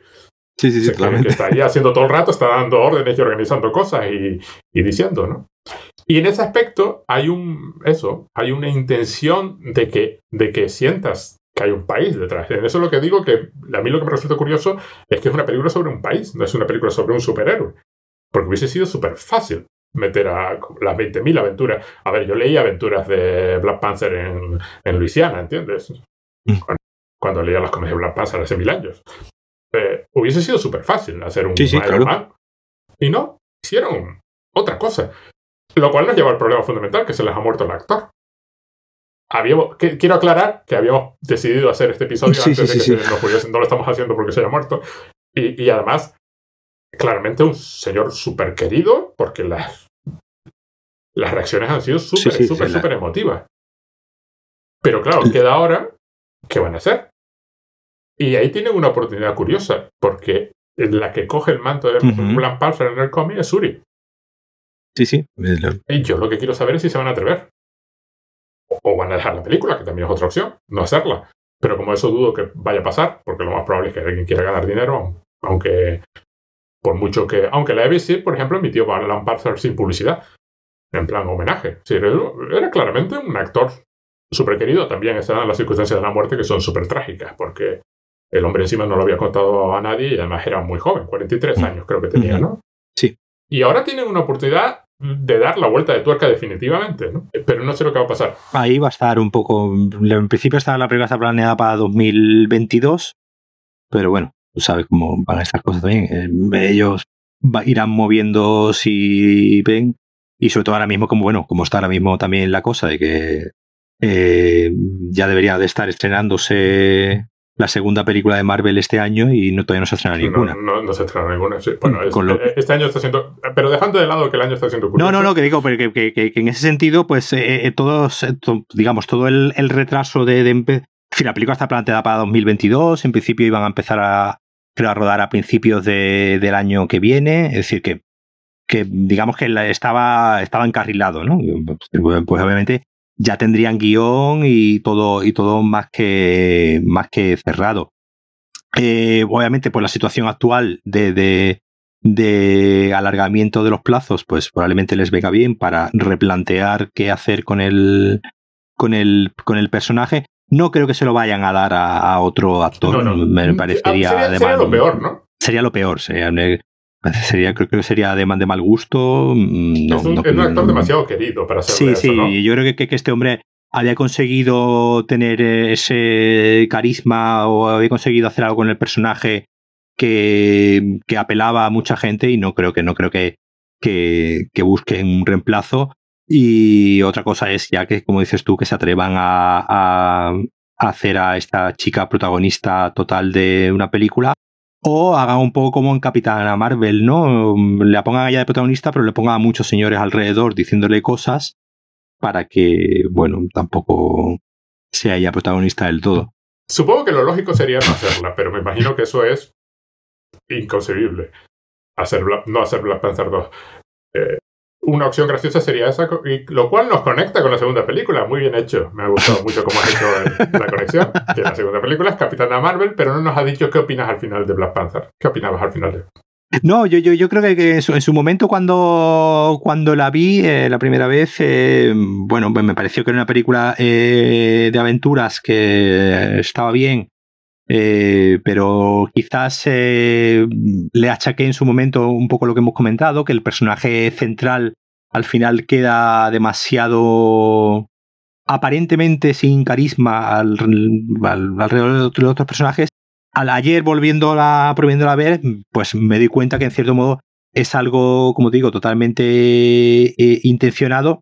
Me sigue pareciendo que es una película que, como te digo, me, le el tramo final está un poco desangelado eh, visualmente y, bueno, narrativamente, toda la parte del, del de la guerra esta que hay y la batalla y, y, la pelea de el del con Killmonger eh, ahí en el, en el metro. Sí, un poco, sí, un poco eh, apel, sí, un poco como estoy de acuerdo contigo en que al final cae un poco en la rutina de luchar contra un igual y, ganar porque tienes que ganar, no porque... Y en, el espacio muy oscuro, además, que es otra cosa que no puedo Sí, el, el, CGI en ciertos momentos se nota que le, bueno, le, faltaban unos milloncillos ahí, cosa que en otras películas de Marvel pues no se, no se, no se ve. Con todos estos temas de los que hemos hablado, eh, la, la, aprecié mucho más ayer, más, más ayer y sobre todo me queda muchísimo más claro lo importante que es esta película ya a nivel, te voy a decir, de, de lo, social y de lo que, y de lo que representa como, como, como película, ¿no?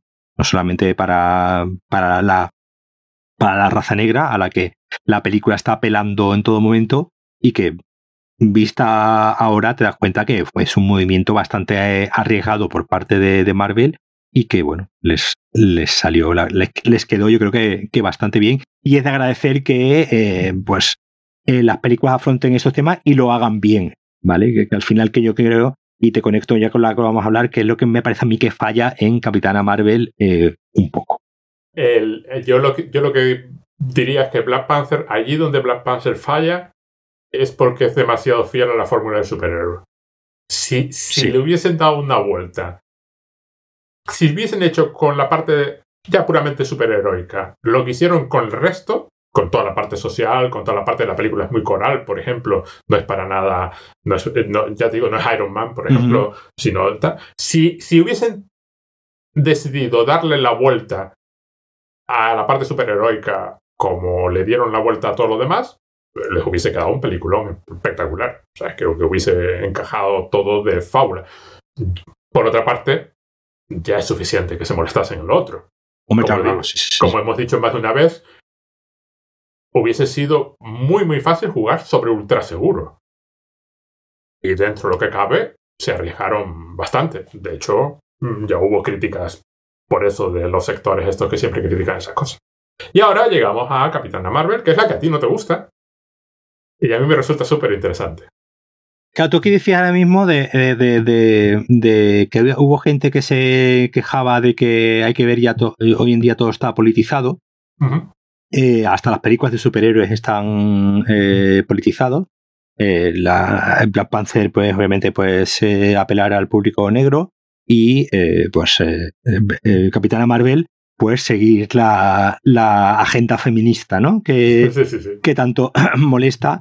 A, yo creo que es algo más, eh, yo creo que yo creo que es algo más de, Estados Unidos, ¿no? De, que de, un poco todo. Aquí, aquí yo, yo creo que esas cosas no, aquí, no, aquí se dice, no, aquí hay quien las dice, pero no son, no son, no son de vamos a bombardear la internet movida también para ponerle mala nota, ¿no? Como pasa, por ejemplo, con pasa, por ejemplo, hay una serie reciente de, de, de Woman que en la primera temporada, eh, bueno, la típica estaba en HBO y estas cosas, bueno, las críticas que tiene la Internet Movie Database son abominables, es decir, la ponen a parir y las puntuaciones son bajísimas. Tú ves la serie y dices, bueno, exactamente qué les molesta a esta serie que no les molesta de cualquiera de las otras de, Flash. Sí, bueno, pero eso, es como, eso es como, como, cuando el año pasado, ¿no? La gente sé que los lo que estaban viendo la serie de Watchmen se quejaban de que, de que fuese muy política, ¿no? Pues es como quejarte de que Watchmen es muy política, pues obviamente no haber leído ni una sola página del, del, libro original. Entonces, no, no, es que HBO o Disney aquí ahora de repente sean empresas de extrema izquierda que están por los derechos sociales, sino, mm, a ver, también están por la pasta. Eh, eh, cuando Disney decide hacer eh, Black Panther, eh, yo estoy seguro de que obviamente ellos tendrían también sus eh, estudios hechos y sus eh, estudios estos de, marketing demográficos y dentro que saben que era un riesgo, por ejemplo, la, también lo tengo que hablar contigo, ¿no? El tema de, China. Eh, la, película en China, eh, por ejemplo, se promocionaba con Black Panther, era con la máscara puesta, no había ningún póster donde eh, Black Panther no tenía la máscara puesta. Porque, bueno, parece ser que en China pues son bastante racistas con los negros y pues el público, de hecho, creo que, es la película con menos taquilla, ¿no? En China de, de, de, todas las de Marvel, siendo China pues un mercado muy, muy potente. Y eh, pues eso, algo similar eh, pasa con, con Capitán Marvel, pues que pues eso, porque sigue una agenda feminista y encima tuvieron la tremenda osadía de estrenarla el 8 de marzo de 2019, ¿no? Con lo que eh, blanco y en botella. ¿Por qué Black Panther sí fue un éxito de taquilla y apeló a un gran público, en este caso, pues como digo, negro obviamente, y no, y no pasó lo mismo con Capitán Marvel? Te lanzo esa pregunta. Por lo que yo sé, Capitana Marvel dio bastante dinero y es una de las películas y, es bastante taquillera y, hay todo un público al que le gusta. digamos, hay un... Cuando, cuando eligieron a Donald Trump, eh, eh, alguien comentó, por fin sabemos, nuestra duda ha sido siempre saber si Estados Unidos es más racista que sexista o más sexista que racista. Y por fin tenemos la respuesta, es más sexista que racista. Y aquí pasa un poco lo mismo, ¿no? Eh, por fin, quiero decir, Black Panther ya le costó llegar. Ya, le costó, ya les costó hacer la película de Black Panther, pero que la de Capitana Marvel les costó todavía más. Está, está hecha en medio de la. En medio de. entre. Entre Infinity War y Endgame sí. creo que es la, la 10 y no sé cuánto, es posterior. la, 20, no sé, ya, Y entonces ya sabemos la respuesta. El universo Marvel es más racista que sexista, pues sabemos que es más sexista que racista, ¿no? O sea, si prefiere. Y, tengo entendido que, que, todo lo contrario. No es tan fracaso como. No, yo, no, yo, no, te hablo, yo no tampoco te hablo de, de, ya lo, económico, ¿no? Pero supongo que lo económico, pues, pues según, según veo, eh, recaudación 1.128 millones de dólares, eh, Black Panther 1.300. Es decir, a la par. No, no, pues están ahí, eh, están ahí a la paz. A la par, yo, obviamente te, hablo ya desde el punto de vista del importante que hemos estado hablando de Black Panther, como hablamos de ella de, una, de una película que, que, nos damos cuenta que, a ver, no quiero ser malo, pero mañana se muere Brie Larson y, sí, no, no, el efecto no va a ser el mismo. Hay, aquí hay un aspecto, primero. Mm, solo hay que ver los comentarios sobre Brie Larson. Si te vas a YouTube en Estados Unidos, somos la pobre. Claro, la misma, o sea, la misma situación donde tú la interpretarías, si fuese un hombre, la interpretarías de una forma, pues como ella es Brie Larson y es una mujer, pues la interpretas de la forma completamente diferente. Y luego hay otro, hay otro aspecto importante aquí. La película de superhéroes importante con protagonista de una mujer es Wonder Woman. Se les adelantó de C. Sí. Y tiene esa escena maravillosa donde están en la Segunda Guerra Mundial. Y está la, primera, la primera. Eso, la Primera Guerra Mundial, la No Man, la no Man Lands, o sea, la, tierra sin nombres. Y claro, por supuesto, ¿quién la cruza? O sea, la cruza Wonder Woman. Si tú vas a decidir que una película de superhéroes te sirve de, de bandera, hombre, vas a elegir Wonder Woman. ¿no? ahí llegó tarde. Exactamente. Llegó tarde en Marvel, ¿no? Eh, pero y admito contigo que la película es efectivamente. Em, de, qué va Capitana Marvel? Es mucho más difícil de, decidir que, por ejemplo, Black Panther, que está muchísimo más claro y además hay un diálogo que le explicita. A, mí, Capitana Marvel, ni, esa no es la parte que me interesa. Me interesa otra parte que luego ya te la he comentado alguna vez y la podemos hablar de. Eh, es una historia de gas de luz. Es una película de una señora a la que todo Dios con el que se encuentra, menos Nick Fury y de la gente Colson, le dicen que lo está haciendo mal. Y, y, todo, y toda la película es así. entonces hay un detalle de este que le dicen que, que que lo que tú me lo has comentado alguna vez, muchísimo, muchísimo, sobre todo el malo, le insiste en que no se deje llevar por sus emociones. y tú estás viendo una persona que no se está dejando llevar por sus emociones.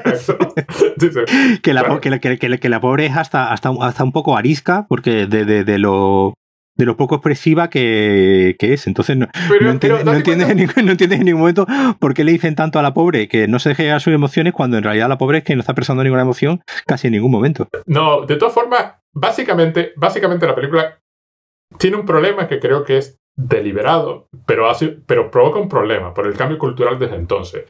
Básicamente, es mentiras arriesgadas. Su personaje se está comportando, eh, y además, de hecho, en la, película hay una referencia que es casual, ya sé que no es real. en la película, cuando destruyen el póster, no era el de True Lies, eh, eh, iba a ser el de, el de la máscara.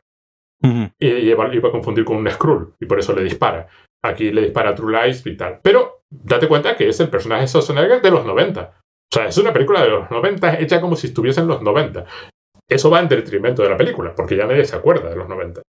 Y, básicamente ella es un personaje, un Schwarzenegger, que va soltando pullas y chistes continuamente. Y lo hace continuamente. Y se pasa la película sonriendo, que es una cosa que también a mí me encantaba, porque cuando lo estaba viendo estaba diciendo, debería ser un, un texto supercat que hay en YouTube de todos los momentos en la película donde ella se ríe.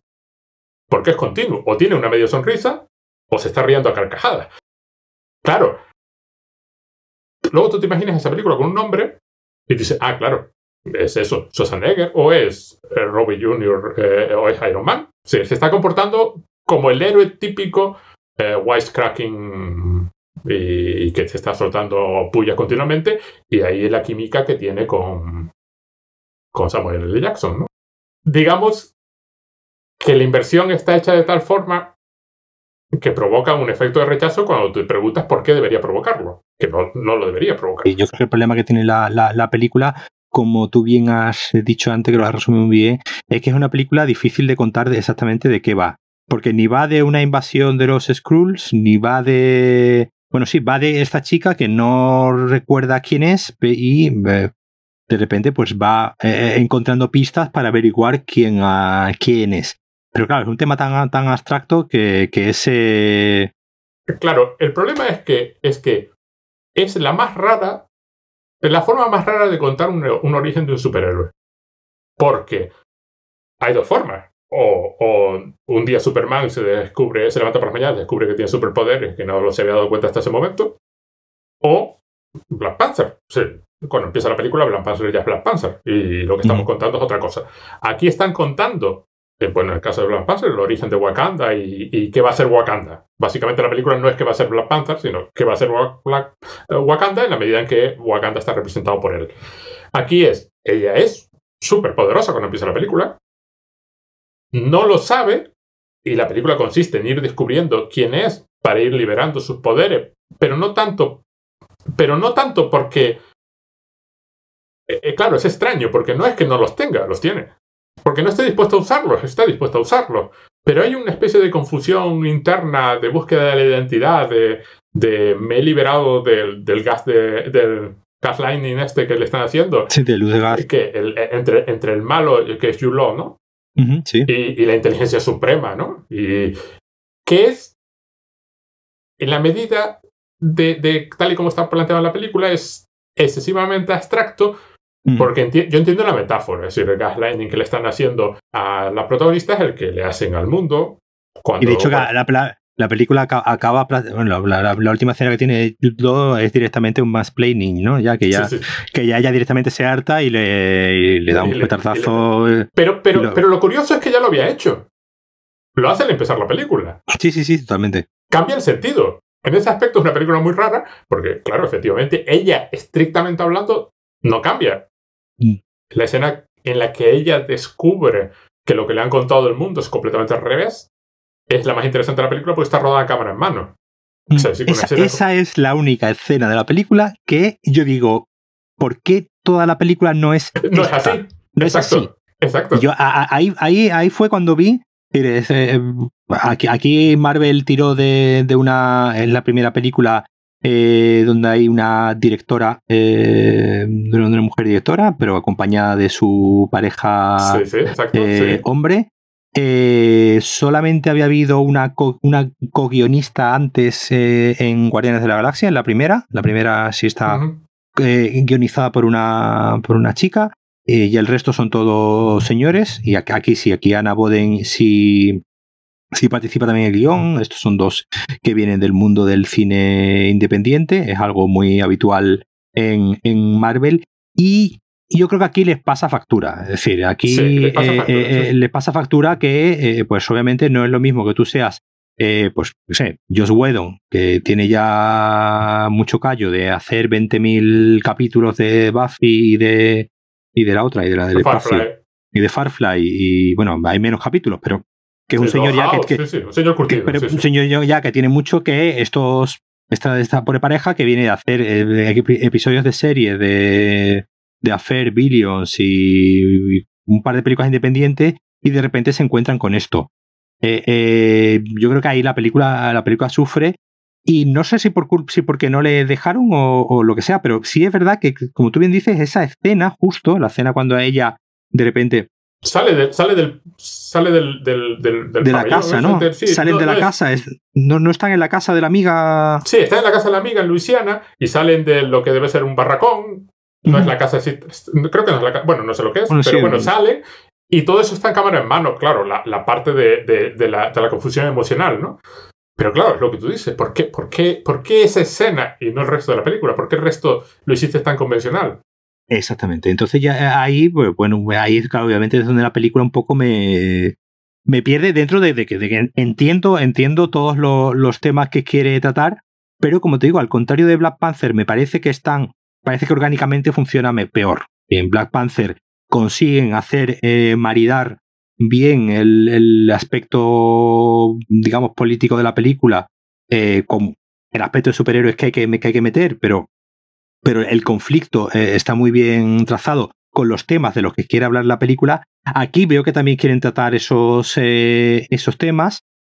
Eh, me refiero a sus temas correspondientes, pues más, más feministas y tal, pero me parece que está todo como metido con más calzador. Es decir, le, falta organicidad al de, Sí, le falta, le falta el punto que tenía Black Panther de que los eh, claro, sí, en la medida en que lo que le está pasando a los personajes es, es metafórico de algo, esa conexión, sí, tú estás contando una historia, pero esa historia no va de... En, las grandes obras, la historia no es la historia. El hecho de que a fulano le pase algo no está, en la medida en que normalmente están hablando de otra cosa y están usando esa historia para hablar de esa otra cosa. Aquí les faltó...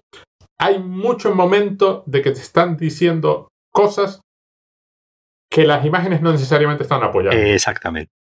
Entonces, ahí perdieron una oportunidad enorme de, de, de haberla hecho, es decir, o más explícita, como es Wonder Woman, es mucho más.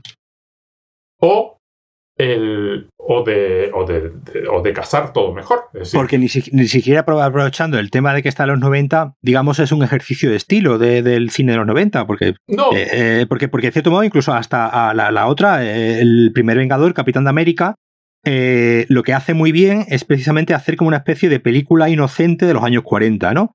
Una especie de película de propaganda, y entonces la película, digamos, al estar inventada en los años 40, pues digamos, adopta ese tono de esa, de esa época, ¿no? Un cierto tono, pues, como más inocente, eh, inocente dentro del contexto de la, de la guerra y tal, pero, pero que, que, funciona muy bien. Yo creo que por eso. Pero es que aquí, aquí el problema es que ni siquiera hay un cierto ejercicio de estilo del cine de los 90. que, hubiese sido. Hay, hay, hay, una hay, hay unas referencias, obviamente, unas referencias culturales que tienen que, mediante el uso de la música y mediante el uso de, bueno, póster en las paredes. Bueno, y, cuatro, Terminator, cuando ya consigue la, la, moto y estas cosas, ¿no? O sea, hay, un par de cosas. Bueno, eso es una eso es una eso es una escena además que está cortada, que viene en, el, las escenas extendidas.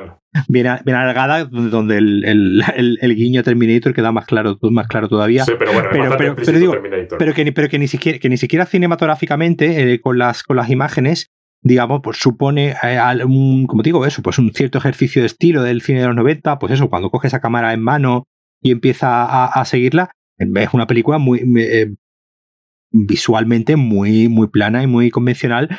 Entonces, por eso, al final, lo que están diciendo los personajes suenan más como eh, tics que hay que ir marcando, ¿no? Tics feministas que hay que ir marcando, que algo que salga orgánicamente de, de, la historia o de los, o de los personajes. Y, y, además, por ejemplo, visualmente sale un imperio galáctico que se ve una ciudad genérica de ciencia ficción sin mayor... O sea, es muy lejos de la capital de Wakanda, por ejemplo.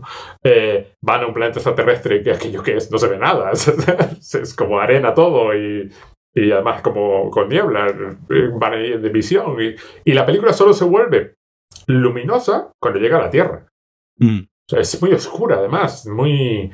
Supongo que es deliberado. Hay, un, hay toda una parte en la que nosotros somos un imperio porque somos un imperio y controlamos muchas galaxias, porque controlamos muchas galaxias, y una parte en que es, bueno, porque yo lo digo, o sea, no porque se vea, porque no se ve. Eh, y, y, luego, encima, los temas relacionados con esos aspectos eh, están traídos de fuera. Es decir, eh, hay una. me encanta. si tú ves ahora Mentiras Arriesgadas mm. Y, y, la comparas con Capitana Marvel, en Mentiras Arriesgadas, el grupo terrorista es un grupo terrorista. Eh, y ya está. O sea, está cómico. Sí, sí, sí. Mientras que una, una película similar hecha después del 2001 eh, sería ya el grupo terrorista serio y, y, aquí es todo a miedo. Y ya Capitana Marvel está en la fase ya muy posterior de es que realmente los terroristas no son estos. Estos son unos pobres refugiados que, que bueno, que, que, hasta hacen gracia, vuelven a hacer gracia porque tiene mucho, mucho aspecto cómico, ¿no? Eh, los, los Skrull, a pesar de que mueren como moscas los pobres, que tú dices, bueno, no les da tiempo a llorar a los, a los caídos, ¿no? Bueno, tiene esa escena donde el otro dice, el imperio es un imperio, ¿eh? Por supuesto está contando la versión de la historia que le interesa. Y nada, ni siquiera en ese aspecto hubiese sido interesante haber hecho lo que tú dices, un estilo en los 90, pero haber cambiado el contenido como hace la película en realidad. Claro, transcurre en los 90, donde, donde sin embargo las sensibilidades y la forma de ver las cosas es del, 2000, es del siglo XXI. Uh -huh.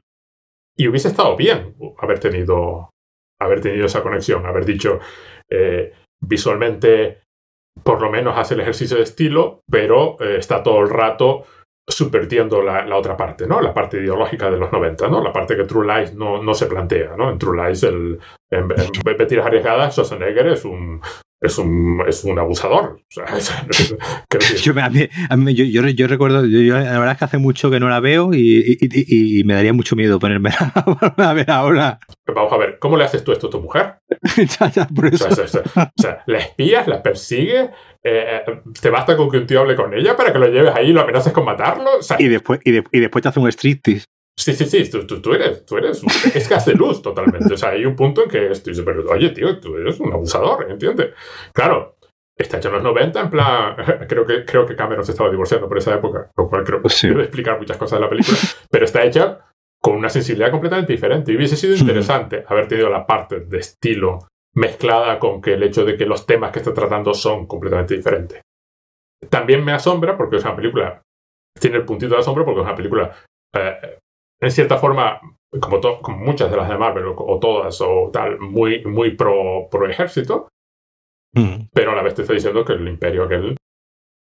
Imperio sí, pero yo creo que, que, ese, que, que, el tema el, el, tema pro ejército yo creo que a nosotros a nosotros nos chirría mucho más que lo que le chirría sí, a sí, ellos sí de forma, de, de, forma natural. Es decir, esa... y, y, tampoco es demasiado explícito de dos formas en la película. La película porque salen aviones y ella es piloto de combate y estas Bueno, no es piloto de combate porque no les dejaban en esa época que lo comentan. Hay una, hay, hay, otra, hay otra, hay otra, otra oportunidad también que yo creo perdida, pero que bueno, eso yo creo que hubiese sido ya eh, algo totalmente, totalmente excesivo eh, en el tema de la relación de ella con la amiga. Sí. Y digo lo de amiga entre comillas. Sí, sí, sí, sí porque eh, pues ahí hay no sé si, si está insinuada o yo tengo o te, tengo la mirada ya. Tienes una mente sucia. Eh, tengo una mente sucia.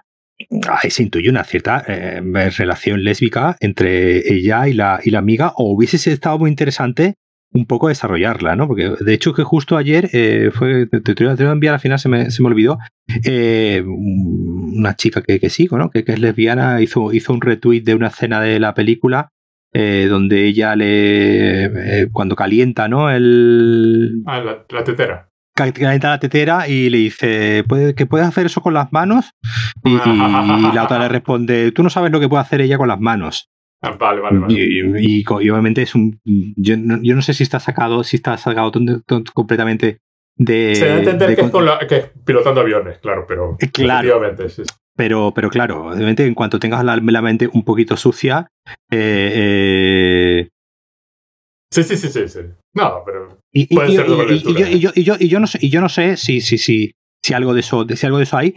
Porque, eh, bueno, eh, eh, Brie Larson es, es, icono lésbico, es decir, es, una mujer muy apreciada en, los círculos, entonces no, sería, y de hecho, una mujer, una actriz a la que no se le conoce novio ni cosas. entonces, hubiese sido una, una cierta oportunidad de, desarrollar ese aspecto, o al menos, o al menos de, insinuarlo de, forma algo más algo más explícita. Pero yo creo que ya que yo creo que bastante tenían con el backslash que tenían de, de, que estáis haciendo una película para seguir la, agenda, ¿no? Desde que Disney compró Marvel, desde que, desde que Disney compró Marvel y compró Star Wars, eh, eh, han tenido esta deriva de extrema izquierda feminista de hacer las películas de Star Wars protagonizadas por mujeres y ahora una película, pues yo creo que hubiese sido ya demasiado, ¿no? Eh, insinuar que un personaje es gay o, algo similar. algo estaba leyendo, leí por ahí que en la de Eternals probablemente haya algún personaje, pero bueno, será como en la de la última de Star Wars, que es dos, dos chicas se dan un beso de fondo o algo así. Si parpadeas te lo pierdes. Para que quede claro, es mi segunda película de Marvel preferida. lo digo porque como la estoy criticando, para que nadie piense que tal, no es mi preferida por nada de esto. Creo que esto creo que la mayor parte de las cosas que Capitana Marvel debería haber hecho bien las hace mejor Wonder Woman. Pero hay una escena que me encanta, que es la de, la de cuando intentan escapar de la habitación, los tienen retenidos en la base, y, y, Fury empieza con todo el rollo, voy a coger la huella digital de tal con cinta adhesiva, la voy a pasar por el escáner y tal, y luego en la siguiente puerta ella simplemente la rompe con un rayo y dice, no, pues no te quería, no quería Steel Job Thunder, ¿no? eso ahí funciona muchísimo mejor, ¿no? Porque además lo interesante es que el personaje de Samuel L. Jackson, ese Fury, que es súper interesante, claro, que, que, es la parte que me gusta, además lo acepta todo. sí, sí, sí, sí. él no se siente en ningún momento. Ninguneado, ¿no? Ninguneado y tal. Sí, está muy bien. O sea, él, él y, y, bromean continuamente unos con otros, ¿no? Y empiezan a. Cuando él le dice. Claro, hay escenas muy chulas cuando él le dice que se ponga la gorra, ¿no? Y que se quite la, la, franela porque parece la, la sobrina de alguien y cosas así, ¿no? Está muy... Eh, pero, y ella también lo acepta todo, sí. Bueno, está acostumbrada a que un tío le diga completamente, continuamente que es un inútil y si no está él, pues... Sí, yo creo que es lo, mejor de la película, el, el, el, dúo, el dúo, la pareja que hacen Samuel Jackson y, y Larson. Y luego está también, está los momentos chulos de de, bueno, cuando aparece, cuando aparece bebiéndose el batido, mm. eh, y hay momentos así donde tú dices, bueno, hay otra película ahí luchando por salir.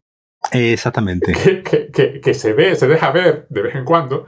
Bueno, cuando están poniendo el CD, bueno, la grabación en, en un sí, Windows 95, ¿no? Y la pregunta, ¿qué, ¿qué, pasa? ¿Qué, estamos, ¿qué, estamos esperando? Está cargando, ¿no? Pero además, eh, eh, Fury está en plan, bueno, esto es lo normal. Y la otra está acostumbrada a tecnología alienígena preguntándose a ver qué, qué, es esto, ¿no? Aquí bueno, ella, ella, ella, cae sobre un blockbuster, ¿no? Ya, ya... Sí, cae sobre un blockbuster. Hay varias referencias a Radio Sack, claro. La gente que no lo sepa, Radio Sack era una empresa de estas, de electrónica, eh, estadounidense, pero que tenía tiendas en todos los. Yo recuerdo, ya yo hice el COU en Estados Unidos allá por los 80, ¿no? Eh, yo recuerdo, estaban en todos los centros comerciales, pero un Radio Shack era una tienda de electrónica, te vendían componentes electrónicos. hoy es inconcebible, o sea, no hay tiendas electrónicas en ningún lado para vender. Y, esto era una cadena. Y yo, yo creo que debe de haber todavía en casa de mis padres un manual de electrónica publicado por Radio Shack, de, de aprender electrónica. La parte de los 90 está ahí está, está perfectamente. O sea, la época en la que transcurre la película, que además creo que es el 95. 95, Creo que es explícita, porque en un momento dado dan fechas cuando, cuando se estrelló el avión y el tiempo que ya ha pasado, porque además, como no existe la relatividad en las películas de Marvel, que no lo soporto, todo simultáneo, ya puede llamar por teléfono a su amigo que está al otro lado de la galaxia y están hablando, no, ¿ahora qué hora es? Pues tardamos 22 no horas. pero tío. No hay, problema, no hay problemas de compatibilidad. No, no, pero tío, es que no hay relatividad. ¿Qué pasa?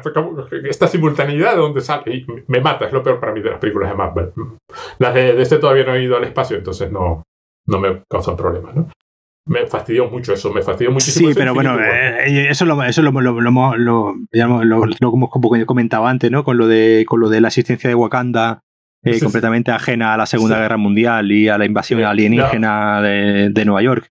Eh, aquí pasa lo mismo. Es decir, esto soy, yo, soy yo, eh, soy yo, ¿eh? No tiene nada que ver con No, no, no.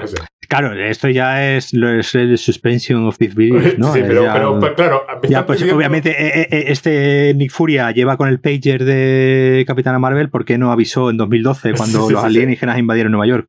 Pues obviamente eso te crea inconsistencias por todos lados, pero bueno. A ver, y esa es la parte que para mí interesante de la película. Eh, primero, bueno, admito la. Eh, siendo, siendo, no siendo Wonder Woman, mm, mm, me gusta bastante como, lo lleva. Me gusta que el personaje no intente ser simpático, que sea un soldado y esté, pues bueno, hace bromas y hace chistes. Se la ve riéndose en alguna ocasión y se la ve riéndose, como tú dices, además, es una, es una en las fotos del pasado con su amiga. O sea, y, con, y, con, la niña y se la ve cuando se la ve tierna y tal, es, con esos personajes.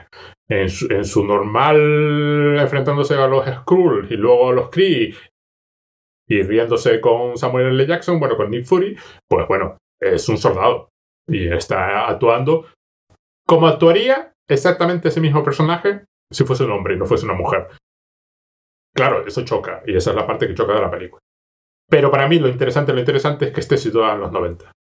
Eso es lo que a mí me hace muchísimo, muchísima gracia de la película. Porque los 90 es la época del fin de la historia, que yo te lo contamos más de una vez, que es este periodo de paz extraño donde alguien, eh, un señor que no quiero nombrar, pero se llamaba Francis Fukuyama, dijo que la historia se había terminado. La historia como ideología, o sea, como batalla ideológica, no como, no como que dejan de pasar cosas. No, claro. Porque había caído eh, las sociedades comunistas y quedaba la, democracia liberal y el libre mercado y que básicamente a partir de aquí esto era, esto era un poco, va, vamos a seguir deslizando por ahí, no necesariamente positivo, es decir, en el aspecto en que, bueno, mm, falta variedad, falta choque, pero en el sentido de que ya no hay ningún problema ideológico que no sea, pues no, no se resolverá más que por métodos tecnocráticos, ¿no? Eso coincide muy bien porque coincide. Eh, eh, hay una parte en que eso es muy occidental, muy de pensar, bueno, Occidente cree que se ha acabado la historia, por tanto la historia se ha acabado. Pregúntale a otro en otra parte del mundo, si alguien en África, si la historia se ha acabado. en Rusia. La historia, la historia, básicamente lo que dijo fue: eh, sosténme la cerveza, que voy a aceptar este desafío. Eh, por supuesto, en 2020 nadie piensa que la historia se haya terminado. No. O sea, hoy en día sería absurdo decir, no, es que se ha acabado la historia, considerando que tenemos el planeta al borde del desequilibrio ecológico y el coronavirus y, de, y que las sociedades liberales, las democracias liberales, que supuestamente habían ganado la partida, mm, pues están ahí temblando y tambaleándose y sometidas a, a embates y tormentas que nadie podía prever o, se podían prever, pero nadie quiso mirar.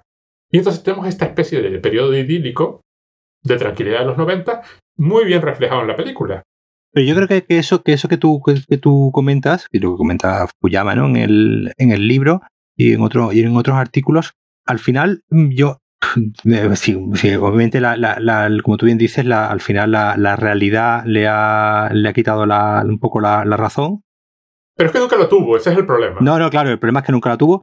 Y, yo creo que, que, que, que, parte un poco del, del cierto miedo a, a, un poco a la palabra ideología, ¿no? Sí, sí, sí.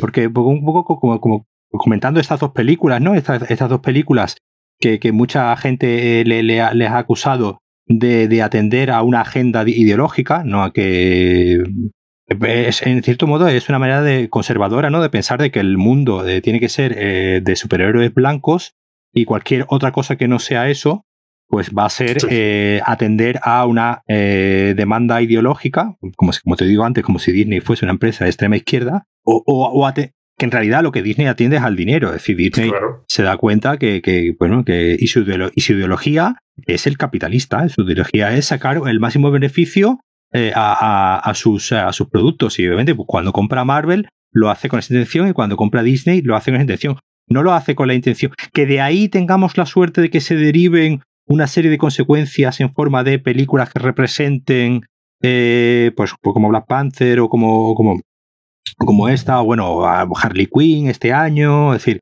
que, que de ahí eh, vayan surgiendo. Pero bueno, la verdad es que la ideología de, esta, de estas empresas totalmente eh, capitalistas y, y, muchas veces conservadoras, es decir, con idea de, eh, de ganar dinero. Se dan cuenta de que las mujeres también van al cine, las mujeres también, las niñas también pueden comprar muñecas de rey o pueden disfrazarse de rey en vez de disfrazarse de, Leia, pues adelante, vamos con ello y, tal. Pero yo creo que aquí lo, que lo que subyace ahí es un poco el miedo a la palabra ideología, ¿no? A que, a que de hecho lo veíamos, lo veíamos eh, yo creo esta, esta semana, ¿no? En, bueno, hablando de la política española, que decía quién era, Inés Arremadas, que, el, que los presupuestos de este año tenían que, no tenían que tener ideología. Y es una especie de fantasía, ¿no? Que yo creo que es la, que, es la que es la que un poco propicia a Fukuyama, esa fantasía de, de, una especie de mundo que funciona solo por sentido común, por, eh, porque las cosas son así y, y, ya está. Y en realidad nosotros no tenemos nada que hacer, que un poco que, que ese su fin de la historia es un poco decir, bueno, no hay nada por lo que luchar, ¿no? no si no existen ideologías, no hay nada por lo que luchar, y si no hay nada por lo que luchar, pues bueno, todo va bien, todo, todo fluye solo y todo funciona solo. Y obviamente, pues, pues no, no, no, no, no es así. Los presupuestos tienen que tener ideología de, un lado, de otro, del que sea, eh, y, como te digo, y una, y una política y una, y una y películas como Black Panther o como, o como Capitán de Marvel eh, combinan esas dos ideas. Combinan, por un lado, la idea totalmente capitalista, que tienen que hacer dinero, y bueno, y que eh, eh, por suerte, de vez en cuando, se cae en ciertas manos que tienen la intención de contar algo más aparte de las batallas de, superhéroes. Pero yo creo que, sobre todo es el miedo a la palabra ideología, ¿no? Que es, que es lo que. eso es ahora. Ahora, ahora, ahora existe ese miedo. O sea, Fukuyama no lo planteaba así en el sentido de que él era consciente de que una ideología había ganado. Y, lo que había desaparecido no era la ideología, sino las alternativas. Entonces él es consciente de que, de que eh, las democracias liberales y el mercado es, es una cuestión ideológica. Se ganó una de las ideologías en lucha. No va a salir ninguna más. Ahora, ahora, en 2020 se produce esta idea extraña de que Iron Man no tiene ideología. Bueno, por supuesto que no tiene, claro. Claro, claro, de que, de que puede hacerse una película sin ideología. No, claro, ¿cómo, se va a hacer una cosa sin ideología? Y que ideología es algo que sufren los demás. Es una enfermedad que solo pueden tener otras personas. Tú no la puedes sufrir. Claro, eso un individuo como, como Slavoj Zizek o algo así te lo desmonta en tres minutos, pero te pregunto. pero, en, pero en Iron Man hay, hay un movimiento interesante de, de, un tipo completamente eh, americacentrista, ¿no? Un tipo que, que piensa que América es el salvador del mundo y que mejor que salvar el mundo que fabricando armas eh, para los demás. Y llega un momento en el que dice, bueno, yo voy a dejar de fabricar armas para los demás, voy a fabricar solamente un arma para mí, que es este traje, y voy a intentar, eh, en la medida posible, eh, hacer el bien. Pues, cualquiera que sepa lo que significa lo que significa eso ahí hay un cierto componente ideológico de, bueno, pues de, crítica a ese estatus armamentístico eh, que pretende beneficiar a, todo el mundo. Pero también un individualismo extremo. ah, por supuesto, claro, claro. Yo puedo poseer un ejército privado. Sí, sí, por supuesto. Yo puedo ser un, un ejército yo solo, ¿no? Pero quiero decir, lo interesante de los 90 es que el mundo como que se lo creyó. Y, hay un periodo ahí que la película refleja muy bien, que luego tú piensas en, lo que sucedía en los 90, es decir, que si bombardeábamos Bosnia y cosas así, pero hay un momento eh, que, que, se ve, es la, es la época de Seinfeld y de la ironía y tal, de que, bueno, esto ya está, se acabó, se cerró y estamos aquí tranquilitos. Y, y ella, cuando llega a los 90, eh, Nick Fury y el agente Coulson, aparte que son medio novatos, viven en paz y tranquilidad son súper felices, no tienen ni idea de nada. Hay un, hay lo que eh, esta parte admito que es totalmente casual.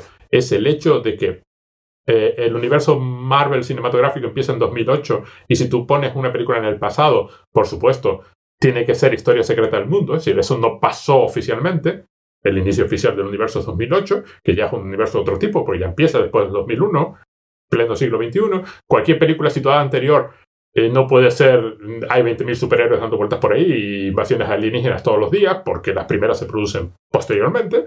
Entonces, al tomar la decisión de que esta película es precuela, provoca un efecto curioso de que cuando tú te encuentras a estos personajes, los personajes de Shield, que son cínicos y, y a vuelta de todo en películas posteriores, aquí son súper alegres y simpáticos y, y se acercan a, a, una persona que ha volado una tienda completamente sin el más mínimo problema y a preguntarle, oye, ¿tú quién eres y de dónde vienes? Mientras ella está telefoneando llamando a casa, como ET, ¿eh? o sea, que también mismo. Y entonces, ¿qué pasa? Este mundo tranquilito donde ellos viven se revela como que está, hay, hay historia por debajo corriendo, ¿no?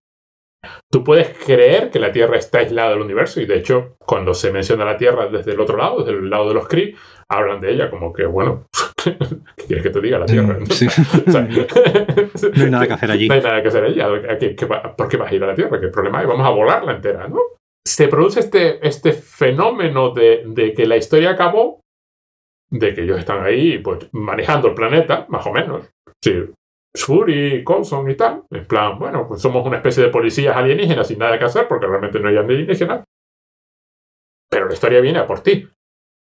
Y, hay todo un imperio galáctico ahí dando vueltas, eh, enfrentándose a su propia crisis de refugiados y, este tipo de cosas. Entonces hay, un, hay una desconexión interesante entre la época en la que transcurre la película y todo lo que la película está contando, que está sucediendo simultáneamente y que además alimenta la creación del universo Marvel. Porque claro, eh, el, la iniciativa Vengadores se llama así por, la, por el call sign de, uh -huh. de Carlos Danvers en, en, sus aviones, ¿no?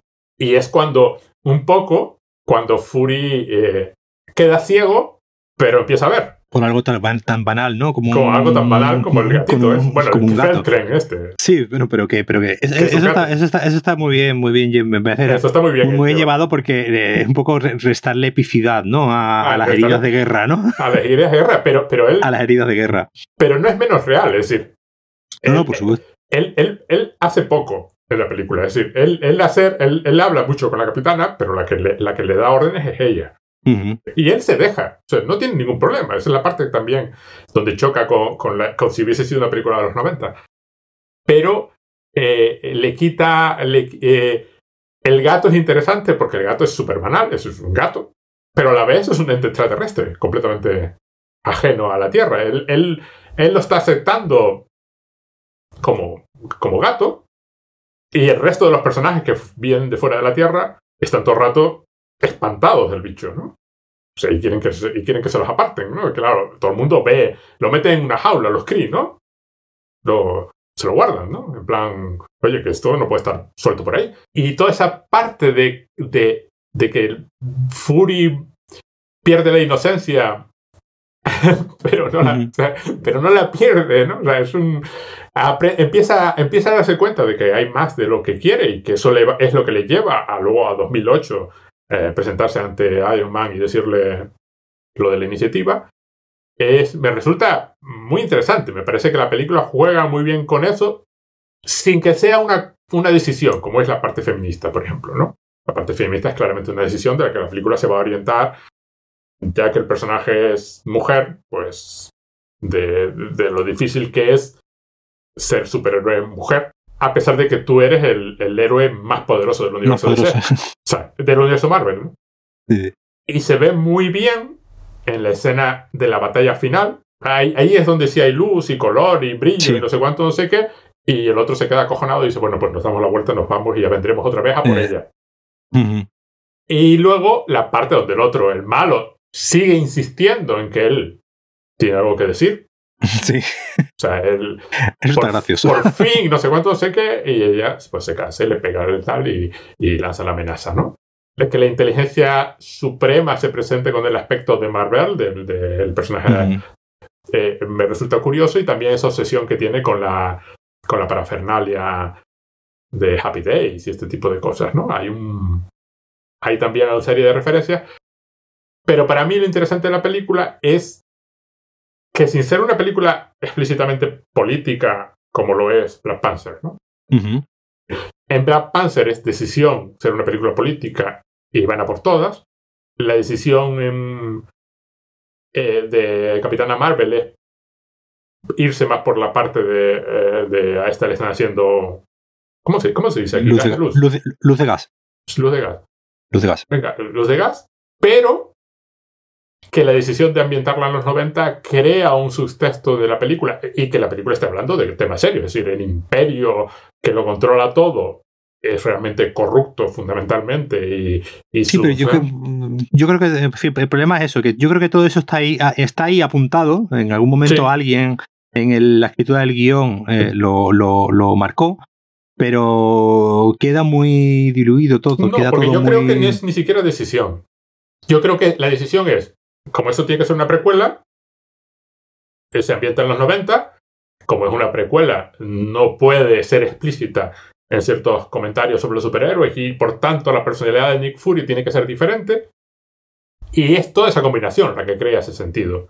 Que no creo que esté en la película, está en el texto, pero no está en la intención. Nos vamos a hacer muerte del autor. Sí, sí, sí, sí, sí.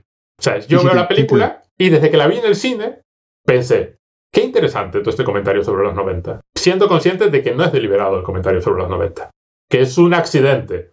Yo creo que ese es el problema, eh, eh, al- sí, como te digo, al, al compararla con, con, con Black Panther Eh, no, y, y- y si la comparas con Wonder Woman también. o Wonder con Woman, Wonder Woman. muchas de las cosas que están pasando son deliberadas y explícitas. El comentario sobre la Primera Guerra Mundial es deliberado.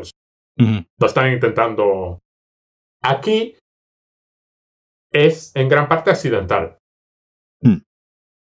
Pero la película es suficientemente entretenida en la parte en que ellos están contando chistes y metiéndose unos con otros y los diálogos son lo suficientemente divertidos. Y la parte de los 90 me tiene tremendamente entretenido. Cuando lo volví a ver, me gustó más que la primera vez. Dentro de que soy consciente de, de que cinematográficamente hablando, si vas a elegir una película temática, o sea, si vas a elegir una película por tema, pues claro, es Black Panther. Y si vas a elegir una película, es Es que, hasta, es, que hasta, es que hasta Black Panther como película feminista me parece mucho más interesante que, que, que la, que, que la que supuestamente debería de haber sido el, el, el más caro de prueba. Porque además Black Panther no lo plantea como un problema. Claro, No, no, hay no, no, absolutamente ningún momento en que ninguno de los dos, de los dos personajes, bueno, los cuatro, o cinco, o seis, o siete personajes femeninos se plantee como que su situación no es la que debería ser. Exactamente. Entonces yo creo que, que, que eso le da mucho más, eh, mucho más valor. Nadie duda en ningún momento de que Suri es la encargada de la parte científica de Wakanda. Pues ya está en la lista y es que puede, como digo, es que lo, vemos en la primera cena que puede hasta incluso ridiculizar a su, a su hermano que es el rey. Sí, sí, sí. Solo, solo se rinde ante su madre.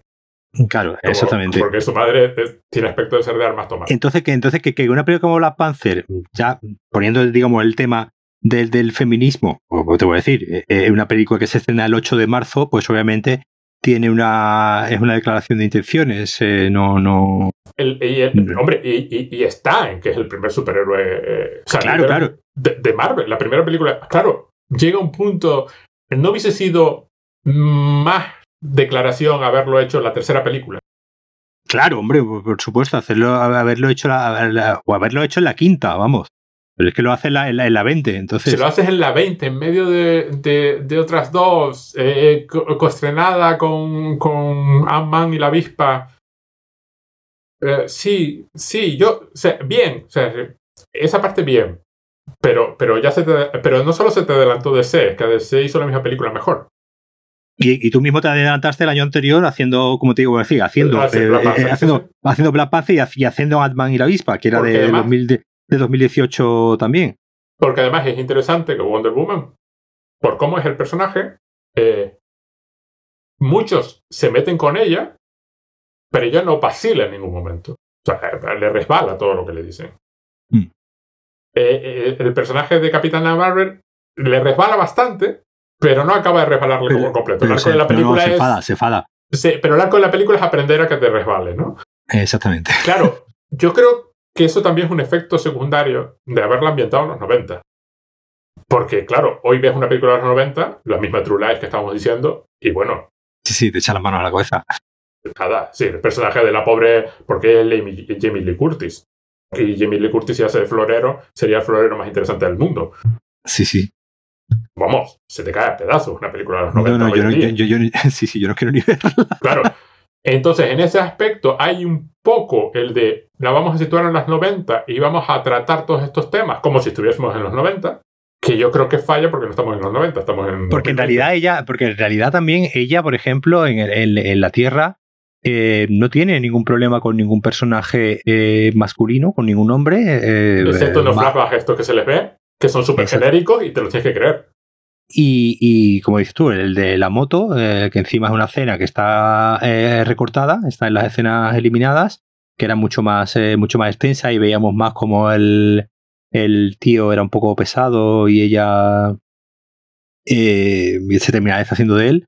El, que obviamente el planning que le hace Jude todo el tiempo en la película, que es el. Pero también es un villano un poco pan sin sal, ¿no? Es un poco soso el, como, en, sí, en, sí, como, en sí como villano. Entonces, claro, yo creo que todas esas cosas son las que le restan a la, a la, a la película el que termine siendo todo lo interesante que, que, podía haber sido. Pero por eso, yo te digo, a mí me resulta súper interesante el personaje en sí, sí. Cómo está hecho y cómo está interpretado. Es me, me gusta. Es decir, sí, sí, sí, a mí en ese aspecto sí me gusta. El que no eh. tenga que, que, no tenga que ser la, la rubia simpática. Y, y, que se ría, pero se ría en serio. Es decir, se ríe como se reiría un hombre en esa situación. Sí, sí, sí. Eh, sí. En una película de los 90. Eso es Schwarzenegger, sin dejar de ser Brie Larson y la Capitana Marvel, que está pensando en sus cosas y no tiene nada que ver con un personaje como Schwarzenegger. Pero se está comportando de la misma forma, en plan, que me estás contando, yo tengo una misión aquí, y donde, a ver, date, date prisita. Y acepta, por ejemplo, la ayuda de, Samuel L. Jackson cuando le dice, bueno, para meternos en la base te tienes que disfrazar de esto. Y ella no vacila tampoco, le importa. O sea, le da igual. Pero luego también le da órdenes y tal, y lo va a buscar, y no sé cuánto, no sé qué, y lo salva, y no sé cuánto, no sé qué. Y me encanta el personaje de Talos cuando es el jefe de, de Fury, ¿no?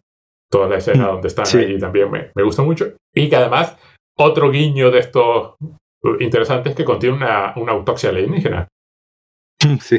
Que es también un guiño curioso a estas cosas. Pues Entonces, está, está, previsto que para 2022 también, mira, como, como Black Panther, la, la, segunda la segunda película de Capitana Marvel y además dirigido por una, dirigida por una chica negra. Creo que Capitana Marvel creo que debería haber sido menos convencional en la parte superheroica. Mm. Le vuelve a fallar esa parte. Eh, tiene una, un componente de, bueno, ella es Superman, porque Capitán Marvel, eh, Capitana Marvel en, Marvel es el equivalente a Superman en DC, es el, bicho más poderoso. Y, curiosamente es interesante porque era un hombre, era Marvel, es un superhéroe famoso por no haber resucitado. Como dice, superhéroes son, son famosos porque al final mueren todos y acaban resucitando 20 veces. Hay un, hasta los de Robo Chicken hicieron un sketch parodiando esa parte de Batman llorando y tal, pero no voy a llorar si se va a resucitar dentro de tres minutos. Y, y está el personaje ya en el público que está asistiendo al funeral. Había resucitado, creo que era Green Arrow o algo así. Eh, este es famoso por haber muerto de cáncer y no haber resucitado nunca, porque a nadie le importó nunca el Capitán Marvel. Eh, esta era Miss Marvel, el personaje de Carol Danvers. Cogió el manto y aparentemente como Capitana Marvel gustó mucho más que como que como Miss Marvel o, que el Capitán Marvel original. Yo creo que podrían haber optado por otro tipo de historia donde ella ya estuviese con sus poderes, sin, esta parte de, me voy a librar del engaño de este tipo. Por otra parte, es una película que se ha hecho 20.000 veces, ¿no? La, mujer de, que descubre que la han estado engañando y que ha vivido una mentira. Entonces, tampoco, tampoco es original excesivamente y Jude como, como malo es demasiado genérico. Sí.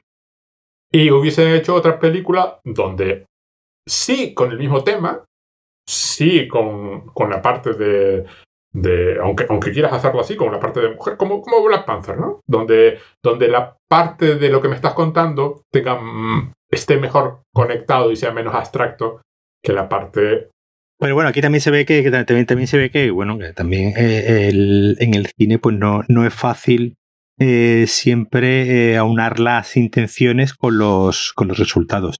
Yo en conclusión te digo de Capitana Marvel me pasa eso. Veo, veo lo que me está queriendo hacer, veo lo que me está queriendo contar, pero no aprecio nada la forma en que me lo está contando, ya sea a nivel narrativo, mediante esta historia de esta chica que va descubriendo su pasado y el mundo que le rodea.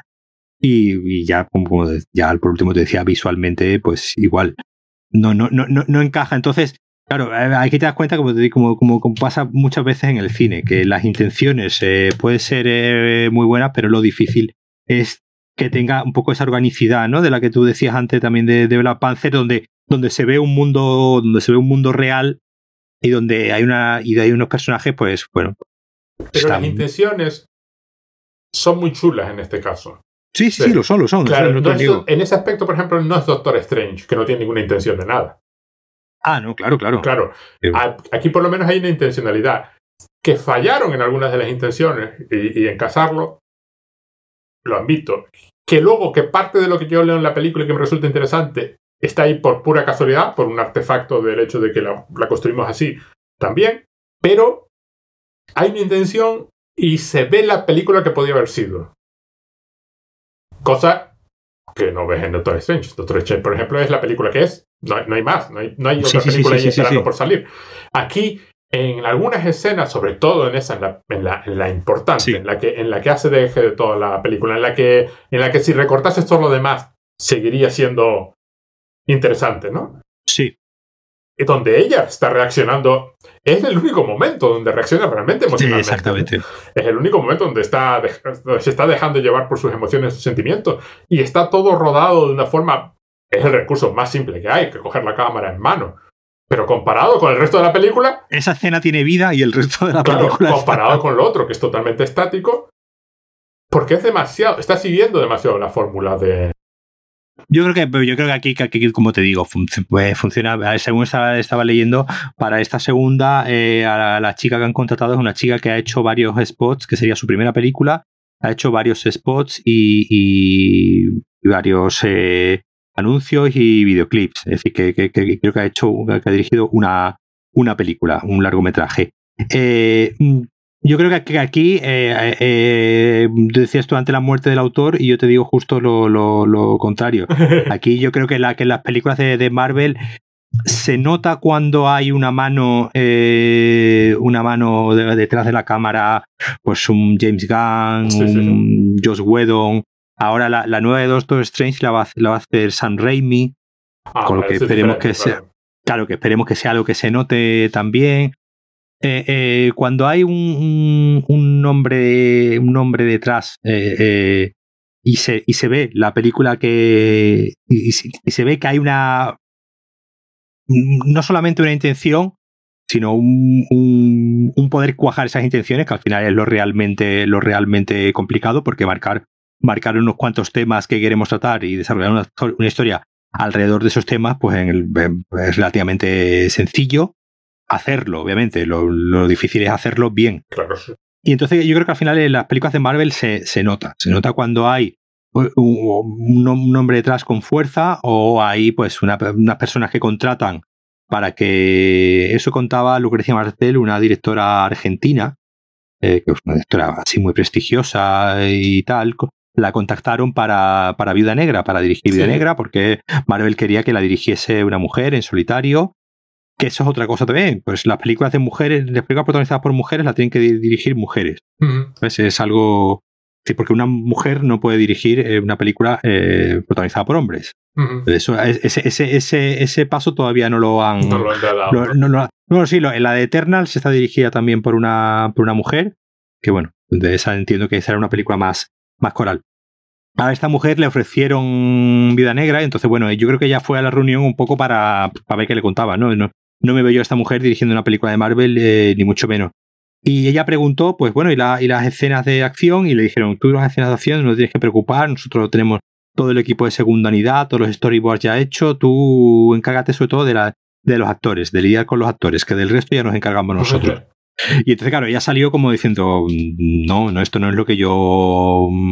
Que, que básicamente la querían de niñera de los actores. Y yo creo que ese es el problema. Muchas veces cuando, cuando se, cuando contratan a directores de un poco de esta categoría, son directores que a lo mejor han hecho un par de películas independientes y, poco más, y no tienen, pues obviamente, pues la pericia que puedan tener otros, eh, otros directores eh, con más, eh, o bueno, James Gunn no había dirigido ninguna película de gran presupuesto, y mira, y míralo, y míralo qué bien le salieron las dos películas de, de Guardianes de la Galaxia. Pero, por ejemplo, Guardianes son casos curiosos porque esas tienen intención también, van de algo. Hombre, claro, sí, sí, pero, sí. por ejemplo, ¿de qué van las de Spider-Man? No van de nada. Bueno, qué duro es ser joven, ¿no? Sí, pero sí, sí. A mí, yo lo que estoy intentando reivindicar aquí es Sí, hay un valor en las intenciones aunque sean imperfectas.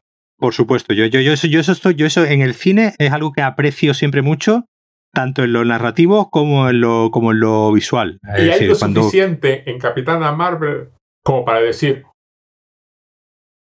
guay y cómo lamento la otra, la otra que, que no fue, ¿no? La, la película Claro. que no fue. Porque claro, luego vas a ver Homecoming o, o la de, ¿cómo se llama? La de que se van de viaje por Venecia.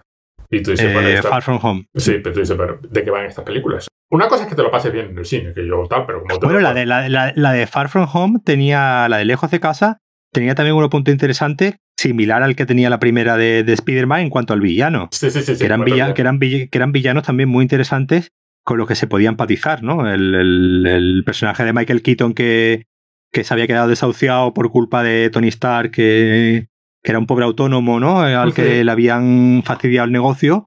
Eh, eh, tenía, hay, hay, hay un cierto. Y yo creo que ahí sí hay una cierta intención.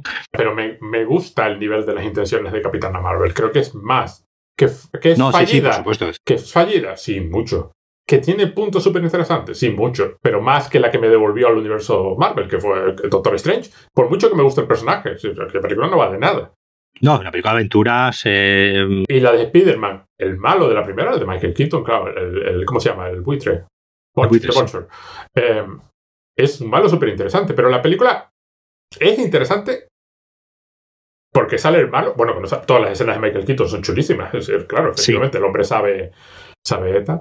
Después el resto, de la, el resto de la película es muy, muy ramplona. eh, Pero- pero la claro, película- La sí. parte de Michael Keaton es la que me hace pensar en, en Spider-Man. Y me hace pensar, bueno, pero efectivamente, pero a ver, ¿por qué, por qué nadie plantea efectivamente, bueno, este, este señor tiene razón?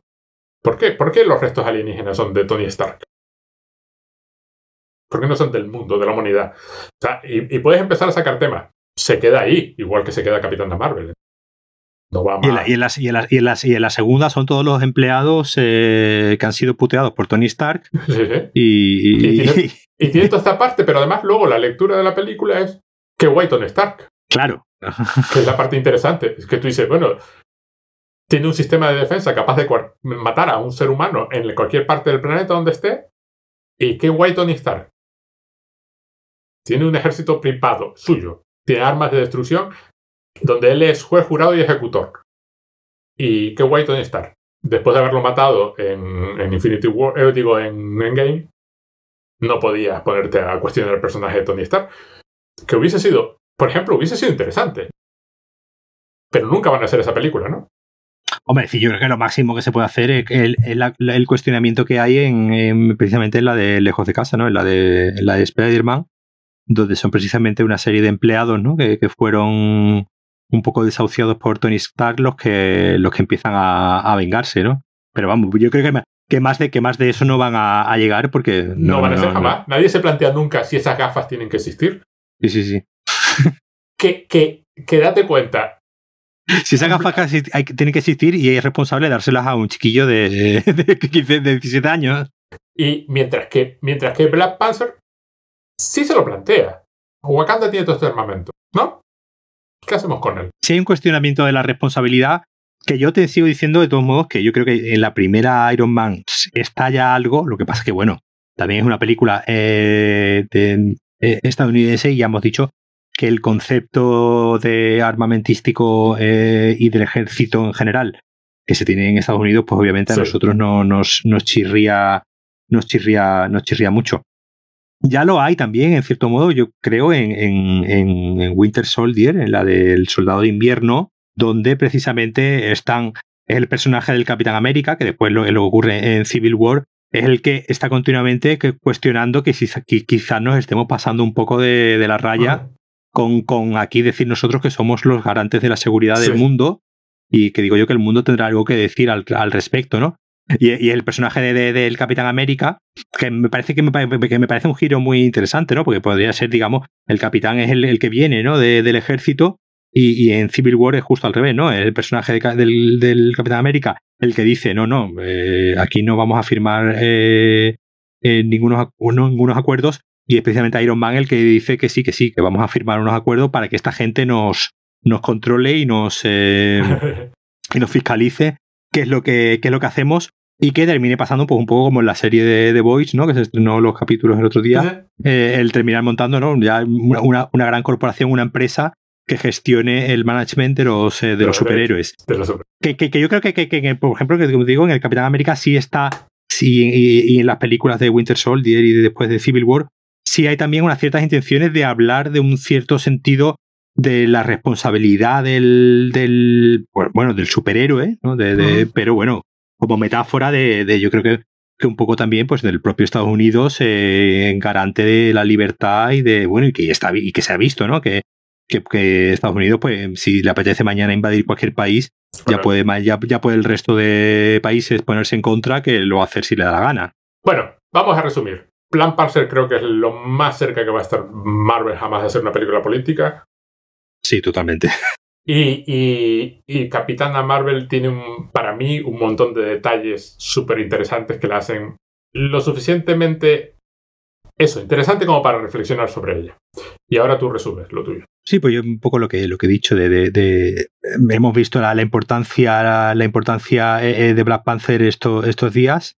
Eh, y bueno, quizás a nosotros, pues como señores blancos de España, no nos cuesta, nos puede costar un poco entender eh, lo que supone, pero bueno, solamente hay que ver eh, vídeos de YouTube y, en Twitter eh, donde se ve que la importancia de la película y además, como te, como te digo, es una película que yo creo que, combina muy bien, o bueno, aunque esa su parte de esta de superhéroe es el peaje que tiene que pagar, pero que, que combina con bien esta construcción de, de, un mundo utópico en todos los sentidos, ¿no? En lo tecnológico y lo, y en lo social.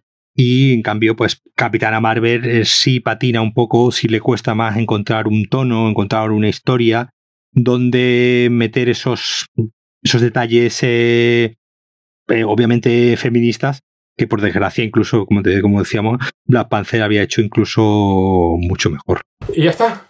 Creo que es lo único que vamos a tocar jamás nunca en la vida del universo Marvel. Sí, por, por ahora tampoco a ver, la, la, nueva, la nueva que está, que, bueno, la nueva no, la nueva es, es Viuda Negra, todavía no lo hemos visto. La siguiente, que se iba a estrenar ahora en noviembre, que era Eternals, decían que iba a tener eh, eh, números de, de, Bollywood. Entonces, yo qué sé, lo mismo, lo mismo, imagínate. Lo mismo nos da la sorpresa, lo mismo nos da la sorpresa bien, y está ¿no? bien y resulta una película suficientemente interesante como para hablar de ella. Yo creo, yo creo que, que el, después de un buen montón de años y un buen montón de películas, uh, deberían de empezar a, a, a, jugar con los tonos de las películas, mucho más de lo que han jugado hasta ahora. Y con la paleta de colores, Dios mío, por favor, que son todas grises, menos tres o cuatro. Ay, por favor, no lo puedo entender, los colores desaturados y tal. No, no, es una delicia. Y ver eh, Guardianes de la Galaxia, aunque sea una televisión. Porque es sí, sí, sí, totalmente. rica por todos lados. Pero te pones a ver cualquiera de la, Bueno, te pones a ver Capitana Marvel en una pantalla de televisión y toda la primera parte de la película es. ¿Qué está pasando aquí? No veo nada. No, no. Es que además parece como un capítulo de televisión. Sí, sí, sí, es súper oscura toda la primera parte. Luego llega la Tierra y por lo menos ilumina, hay sol. Aparentemente no hay sol en ninguna otra parte de la galaxia. Bueno, Paco, muchísimas gracias. Bueno. Lo dejamos aquí, que llevamos nada, dos tío. horas y media. Nada, solamente dos horas y media. Nada, tranquilo. No. Tú esto lo recortas ahora y lo dejas en dos horas y cuarto. En dos horas y cuarto sin problema. Pues venga, un abrazo, Paco. Venga, Nos vemos. Chao.